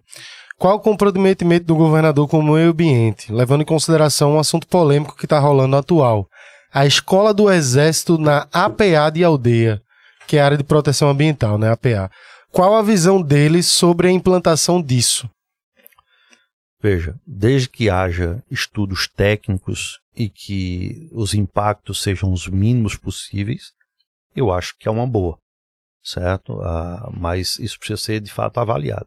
O que a gente tem que ter cautela quando se trata dessa questão dos impactos ambientais, todo mundo vai lembrar do que eu vou dizer agora. Lá no, na época da transposição do Rio São Francisco, houve muitos ambientalistas que disseram que o rio iria secar. Eu tenho ido a Petrolina de forma recorrente e a, o que eu tenho lá de informação é que o volume que tem hoje de água no Rio São Francisco, e diga-se passagem, né, transposição aí uh, funcionando, é, só se viu esse nível de água na década de 50. E aí? Os, os ambientalistas erraram feio, não foi? Então, assim, eu acho que o estudo tem que ser feito, tem que ser feito de maneira responsável, tem que ser feito de fato um estudo técnico, né? E para que ver os impactos. Porque há uma necessidade. Veja, acho que para nossa região a escola de sargentos seria um benefício enorme. Mas será que fazer, precisar fazer em aldeia, desmatar tanta mata atlântica, tanto Sim, bicho? mas é isso que eu estou falando para você. Vamos ver.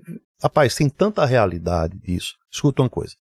Que a gente vê tanto mato, assim, do, do próprio Estado, né? É, terreno da União, terreno do, que poderia ser aplicado e vai logo em aldeia, lá em cima, preservação. Do, eu, a gente tá até para trazer um, um especialista aqui, se trouxer, eu peço pra Monique mandar até pra assessoria. Ótimo. Só essa parte, não só pro senhor, mas para todos os candidatos, para ver se, se vale a pena. Se, não, sei, não sei se são todos que vão ouvir, mas só para ouvir, porque é um, é um assunto tão delicado você pegar uma área tão grande, desmatar tem um, um, são tantos animais ali. A gente tem um amigo biólogo que é André Maia. E ele mora em aldeia. Ele tá sempre lá, parece que tá lutando, sabe, enxugando gelo, assim, de perdendo cada vez mais animais silvestres. É, silvestres não, seriam é, animais, animais é. selváticos. Não, é porque tem a diferença de silvestre para deixa, deixa isso para ele. Deixa isso para ele, mas só para não estar tá falando besteira. Mas são tantos animais da nossa, da nossa região que são perdidos. A parte da Mata Atlântica já é tão pequena. Aí eu o vou. O processo, né, de, de, de animais que antes não tinham é, interação com seres humanos, então tá tendo. tá essa... tendo cada vez mais é, por conta disso. Tá tendo problemas em relação a isso. Aí a gente até vai trazer ele para cá e vai ser interessante que eu vou poder mandar para os candidatos, porque é um ponto que às vezes eu fico sentindo que parece que os, não só os candidatos, mas a política como um todo não se preocupa com o meio ambiente. É, eu, eu penso que o meio ambiente precisa ser de fato levado mais a sério. A gente está vendo aí, existem projeções, inclusive, da questão do avanço do mar, Uhum, por demais. conta de falta de, de, de, de- por irresponsabilidade do Estado é, de tratar dessas questões. Eu acho que precisa ser visto agora. É, eu acho que é muito sadio aquela coisa seguinte: quem é a favor e quem é contra. Tipo a legalização. Não, veja, não, não, aqui eu- é, tô brincando, tô brincando. É só pra... é, é aquela, aquela tal história. Veja, se você tem duas correntes de, de ambientalistas, Hum. uma diz assim, ó, pode fazer aí, o impacto é mínimo, apresenta o seu estudo técnico. Uhum. O outro vai dizer assim, cara, isso aqui é catastrófico. Apresente. E aí a gente vai analisar. Eu acho que é isso. Eu acho que a gente tem. É o diálogo de Debater, chegar aí, né? debater. Sabe? Eu volto, eu vou repetir sempre isso. Eu acho que precisa mais disso. Agora, tem que ser visto com, com seriedade. Eu Uhum. trouxe aqui esse caso do São Francisco, que é conhecido de todo mundo. Hum. E aí, o que é que se diz disso aí? Veja, vocês devem ter ouvido isso. Ah, transposição absurdo, vai secar, vai acabar com o Rio São Francisco. E agora? Dizer o quê? Veja, eu tenho comigo seguinte. Eu sou cristão. E há um princípio bíblico do, do plantar e colher, do dar e receber, que eu vejo ali no São Francisco. Ele está abastecendo várias áreas secas no Nordeste, de vários estados, e hoje tem mais volume de água do que antes de abastecer essas regiões. Então cada caso é um caso. Uhum. Aqui, ó. Ah, essa questão. Só tem aldeia? Ah, qual é o impacto que de fato causa aqui? Para aí. Aí a gente tem outro problema, tem a questão de segurança pública. Isso aqui também não vai ajudar na segurança pública do local. Vamos analisar tudo, analisar o conjunto. Eu vejo, se o olhar é sempre promover o benefício à população, eu acho que tudo se torna mais fácil. Agora, quando é só jogos de interesse, ou quando tudo permeia na questão política, aí é ruim de tratar, cara. Jocildo, pergunta a ele uma banda que ele gosta e ninguém imagina. Será que o candidato gosta de Araqueto? Araqueto. Eu quero ver agora. Que é que... Rapaz, agora pegou essa. Veja, não, não tenho contra. Eu, eu sou muito eclético com música. Hoje eu sou bem franco dizer, é, eu escuto muito o gospel, né? A música é, cristã. Então, se eu tô numa rádio, mas assim, eu sou bem, bem honesto para dizer assim. Eu não escuto hoje praticamente música secular. Tenho nada contra. é só uma questão Sim, de sim. opção. Só questão Certo? de gosto mesmo. É, se, se eu fosse olhar e se eu fosse trazer da questão da música secular, rapaz, vai chocar muita gente. Por quê? Eu, eu, eu Caetano ouvi. Veloso, Não, eu- não, Chico sabe- Buarque. Tu sabe o que era que eu ouvia muito? Ah, Eu ouvia muito Nelson Gonçalves e Altemar Dutra. Ah, é mesmo. fazem, fazem muitos anos que eu basicamente não escuto. Mas sabe aquela coisa que de criança que você grava? memória afetiva. Cara, é incrível, cara. Hum. Então, assim, se você for levar. E agora, volto a dizer, eu escuto de tudo. Hum. Chico Sainz, Chico Sainz. É, eu. Os caras já pegam pesado, né? Ah, rocha. Ó, essa é a última pergunta que tá aqui, eu deixei até pro final mesmo pra gente encerrar. Que teve as chuvas e os desastres recentemente, foi uma das piores chuvas nos últimos 50 anos. E aí eu trago pra você a responsabilidade disso, de, desses, dessa, de tantas mortes que ficaram, é do PSB? A responsabilidade de todos os governantes estão hoje e que já passaram. E que nunca nada, e nunca fizeram nada. O que é que dava pra ter feito de Não diferente? adianta querer se eximir, cara. Veja, a, a própria questão do, do avanço eh, das construções nos morros sem controle Uhum. das municipalidades é, um, é, um- é uma realidade que não poderia ter acontecido. Esse suporte teria que ser dado antes. Claro, claro. Se o Estado tivesse cumprido o seu papel na questão de habitação, e aí Estado, quando eu falo poder público, Sim. né, no modo geral, estados e municípios, Estado e municípios, eh, certamente isso não teria acontecido. O que dói é os governantes hoje e os, e os anteriores tentar eximir-se das suas responsabilidades. Pois é. Uhum. As vidas que foram ceifadas por irresponsabilidade deles. Não tem desculpa, cara. Eu tive em Jardim Monte Verde. Eu tive um, um que eu conheci lá que perdeu 11 de uma única família. Eu não vou dizer a vocês, cara, e não tô. Mas assim, isso dói muito. Isso dói muito. Porque a pergunta é: e se fosse você? A vontade que dá para perguntar a um administrador, miserável, e se fosse com a tua família?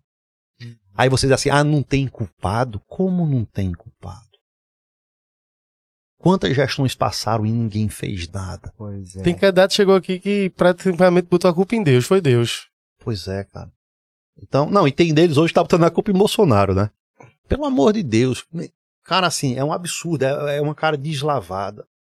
Então não pode. Agora, veja, não, não adianta agora, depois do ocorrido. Sabe qual é o pior? Hum. É depois do ocorrido, eu fui agora recente lá, e você vê que mesmo passado dois meses da, da coisa, nada foi feito. Né? Ó, três pontos, né? E isso que você falou é um deles, depois, depois da coisa foi feita, é faltar esse auxílio.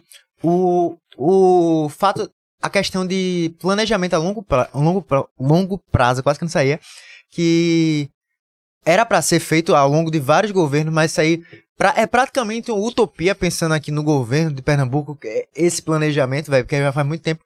E o outro que para mim é o principal, eu sempre toco na tecla aqui com todos os candidatos, que é, velho, curto prazo, antes a prevenção, a, a, a, a, tentativa de redução de dano. Porque isso foi noticiado pela PAC há mais de um Sim. mês. A gente, a gente, que não é política, a gente faz, faz meme, posta informação na internet, a gente viu a informação da PAC um mês antes que havia uma frente fria e ia ter momentos de chuva. Um dia antes estava lá. Chuvas fortíssimas. Pô, não teve nada de, de tentar tirar um pessoal de lá, levar para um abrigo, essas coisas que poderiam, no mínimo, reduzir. Vocês querem ver uma coisa? Vocês querem ver uma coisa?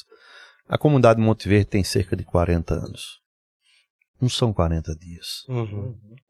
Hoje, uh, já tem alguns é, estudiosos lá de solo, essa coisa toda, é, dizendo que tem áreas lá que nunca deveria ter sido construído nada. 40 anos depois. É. Ah, estão dizendo que tem locais de solo lá que não tem sustentação nenhuma, que não tem rocha e que tudo ali é, é, é tipo lama solta ali endurecida que vai, que vai desabar tudo. 40 anos depois. É. E eu pergunto, e aí ninguém fez nada e o cara vem na cara lavada dizer que ninguém tem culpa? Eu acho que numa hora dessa, para tentar minimizar, no mínimo é o seguinte, é dividir a culpa. É mostrar o que fez ou o que deixou de fazer, o que faltou. Mas o que mais dói é que você vê a insensibilidade dessa turma. É o cara simplesmente querer se eximir da responsabilidade. Ficar discutindo hoje se a área é do Recife ou de Jaboatão. Hum. Cara, não cabe mais isso. Ninguém aguenta mais essas coisas. É por isso que eu digo, vocês tocaram aqui lá atrás a questão da educação infantil, de creche. A obrigação legal é do município. Mas e aqueles que não podem? A população vai continuar sem ser assistida? Numa situação dessa, ah, fica dois municípios uh, discutindo quem é de quem. E eu disse simples, eu disse, olha, eu sou advogado. Tem uma ação que a gente usa que, que é simples, que é para demarcação de terra. Então, se não tem acordo entre os municípios, entra com ação. Alguém move uma ação de demarcação de terra para passar a divisa e saber quem é de quem. Agora, o que não pode nessa hora também é o Estado, como um ente maior de uma hierarquia, simplesmente ficar olhando uhum. e não assistir em nada também. Botar meia dúzia de, de funcionário, de contratado para ir lá, com a pasta na mão, como se estivesse fazendo alguma coisa. Desrespeito à dor das famílias, desrespeito ao contribuinte. Não dá para continuar tratando dessa maneira, cara. Não dá. É, e com relação ao desrespeito com a dor das famílias das vítimas que morreram na pandemia que Bolsonaro traz, tu acha que isso também não, não é válido, não? Veja, eu, eu não. É aquilo que eu disse desde o começo. Eu não concordo com tudo que o presidente disse. Agora eu vejo muito mais, me perdoe a sinceridade, muito mais uma encenação é, e algo assim, meio que programado para atingir ele do que qualquer coisa. Não concordo com certas coisas que ele fala. Mas muitas vezes são situações que, que ele esbraveja em cima de uma reação, de uma provocação, de um momento de grande pressão. Será que alguém eu não estou usar justificando. Não, mas, pro PSB não, mas, um defensor não, do PSB não, não, usar mas esse é, argumento? Sim, mas peraí. Quais são as ações? Bolsonaro pode ter falado, mas ele não deixou de ofertar o imunizante. O Monte Verde está lá, aconteceu há dois meses. Até agora não tem nenhuma ação concreta. Então veja uma diferença grande. Entre alguma coisa que você verbaliza e entre as ações. Mas agora sim, só, só uma questão. Você que é um homem da política e, e entende se ele disser, se ele quiser, tu disse, ele, ele não deixou a oferta dos imunizantes, mas será que isso é. Isso vem somente dele? Se ele quisesse bater o pé e dizer assim, não, não vou ofertar, será que ele conseguiria? É, será que não é os outros que fizeram por ele? Veja, eu, eu não vejo por aí. Eu não vejo por aí, não. Ele poderia, até porque o executivo é quem compra, Então, dificilmente um outro poder, você poderia até tentar derrubá-lo, é diferente. Uhum. Mas a ação da compra, ela faz parte, é inerente ao poder executivo. Nenhum outro poder poderia realizar a compra, não. Mas será que ele não recebeu Poderia- uma pressãozinha, não? Veja, eu não vejo por aí, não. Agora, eu, eu disse aqui e vou repetir. O que eu vi nele foi o zelo de tentar ver, uma vez que ah, os imunizantes foram fabricados em um espaço de tempo muito curto, de ter uma segurança para a população. A minha ótica é essa. Entendi. E aqui, veja bem, eu não sou aquele. ah, primeiro, eu não sou advogado de Bolsonaro, nem fui constituído e nem aqui que eu tô para isso, não. Uhum. Já disse aqui, não repito, não, não, não, não concordo nem com tudo. Agora, que eu vejo de fato um cara que é ágil para querer resolver as coisas, eu acho. Eu penso dessa maneira. E vejo que dentro do contexto de pandemia que foi mundial, não foi só no Brasil, o mundo inteiro está dizendo que o Brasil foi eficaz, foi eficiente. Não sou eu quem estou dizendo aqui, não. As informações estão aí para quem quiser. Vai no Google lá e pesquisa. Por isso, pesquise tudo que foi dito. Tá aqui, Tudo que está aqui. Candidato, pastor Wellington, eu queria agradecer a vinda até aqui. Quanto tempo já chegamos, Carlinhos? Chegamos, eu acho, no tempinho certo. Já, já passou um pouquinho, tá 2 horas e 55 aqui. Eita, vamos correr, senão o outro vai pedir mais dois minutos. Eu não sei não, com vocês eu não sei se eu vou pedir não. Candidato, obrigado por ter vindo aqui, sério, de verdade. É bom a gente ter esse debate aqui e as pessoas poderem conversar, né? Era bom que todos viessem, inclusive Maria, pra, É, pra poder conversar eu aqui. queria questionar. conversar com ela. Se vocês permitissem aqui, eu queria ela aqui do meu lado conversando comigo. Ela não, ela não vem nem conversar com a gente, nem responde ela. Venha, Marília, conversar aqui, nós dois, bora. Olha, você foi vereador do Recife, foi, você foi deputada federal, candidato a governadora. Eu queria tanto, seria uma conversa tão prazerosa aqui. Não, isso, é, e outra coisa assim, acho que a galera vai ver. Ah, vocês vocês estão batendo muito Bolsonaro. Eu queria ter a oportunidade de bater em Lula, né? Mas Marília não, Não veio. veio? Pô, eu vou fazer o quê? Eu vou, eu vou bater em Lula contigo pra gente ficar concordando, É, né? não, tem, é, não tem sentido, não. Faz tem sentido. não. Então, obrigado de verdade. Continue assim, debatendo. A gente sempre está dizendo para todos os candidatos que, se uma possível governança, continuar conversando com a população, que eu acho que foi o que mais foi é, o que mais frustrou a população de Pernambuco foi a falta desse, dessa Eu comunicação abri, do. eu abri a nossa do- conversa apontando isso. Foi. Continuo Isso é- falando isso. Pessoal, você que acompanhou até aqui, se inscreva no canal, deixa o like, não deixe de participar. Quinta-feira agora também estamos voltando, ainda tem mais candidato. É, o João Arnaldo, eu acho, do PSOL, que a gente vai conversar aqui. Então fica de olho. Vamos conversar com todos os candidatos, menos Marília. E venha-se embora aqui participar dessa conversa para você ter a opinião e conhecer todos. É isso aí, pra você aí também que quer escutar o podcast na correria, então aproveita que tá nas plataformas digitais, Spotify, Deezer, Amazon Music, Google Podcast, só botar o fonezinho de ouvido, escutar correndo, fazendo seu carro, escutar no ônibus. Novamente, sempre digo, escute no ônibus assim, ó, bota o fone de ouvido, fio por baixo, celular Escondendo o escondido. celular. Pra não perder o celular, mas não deixe de se informar, principalmente aqui porque a gente tá conversando com todos os, quase todos os candidatos, mas se informe e vote consciente. É isso aí, galera. Obrigado. Até a próxima. Tamo junto. Obrigado a todo mundo que tá aqui.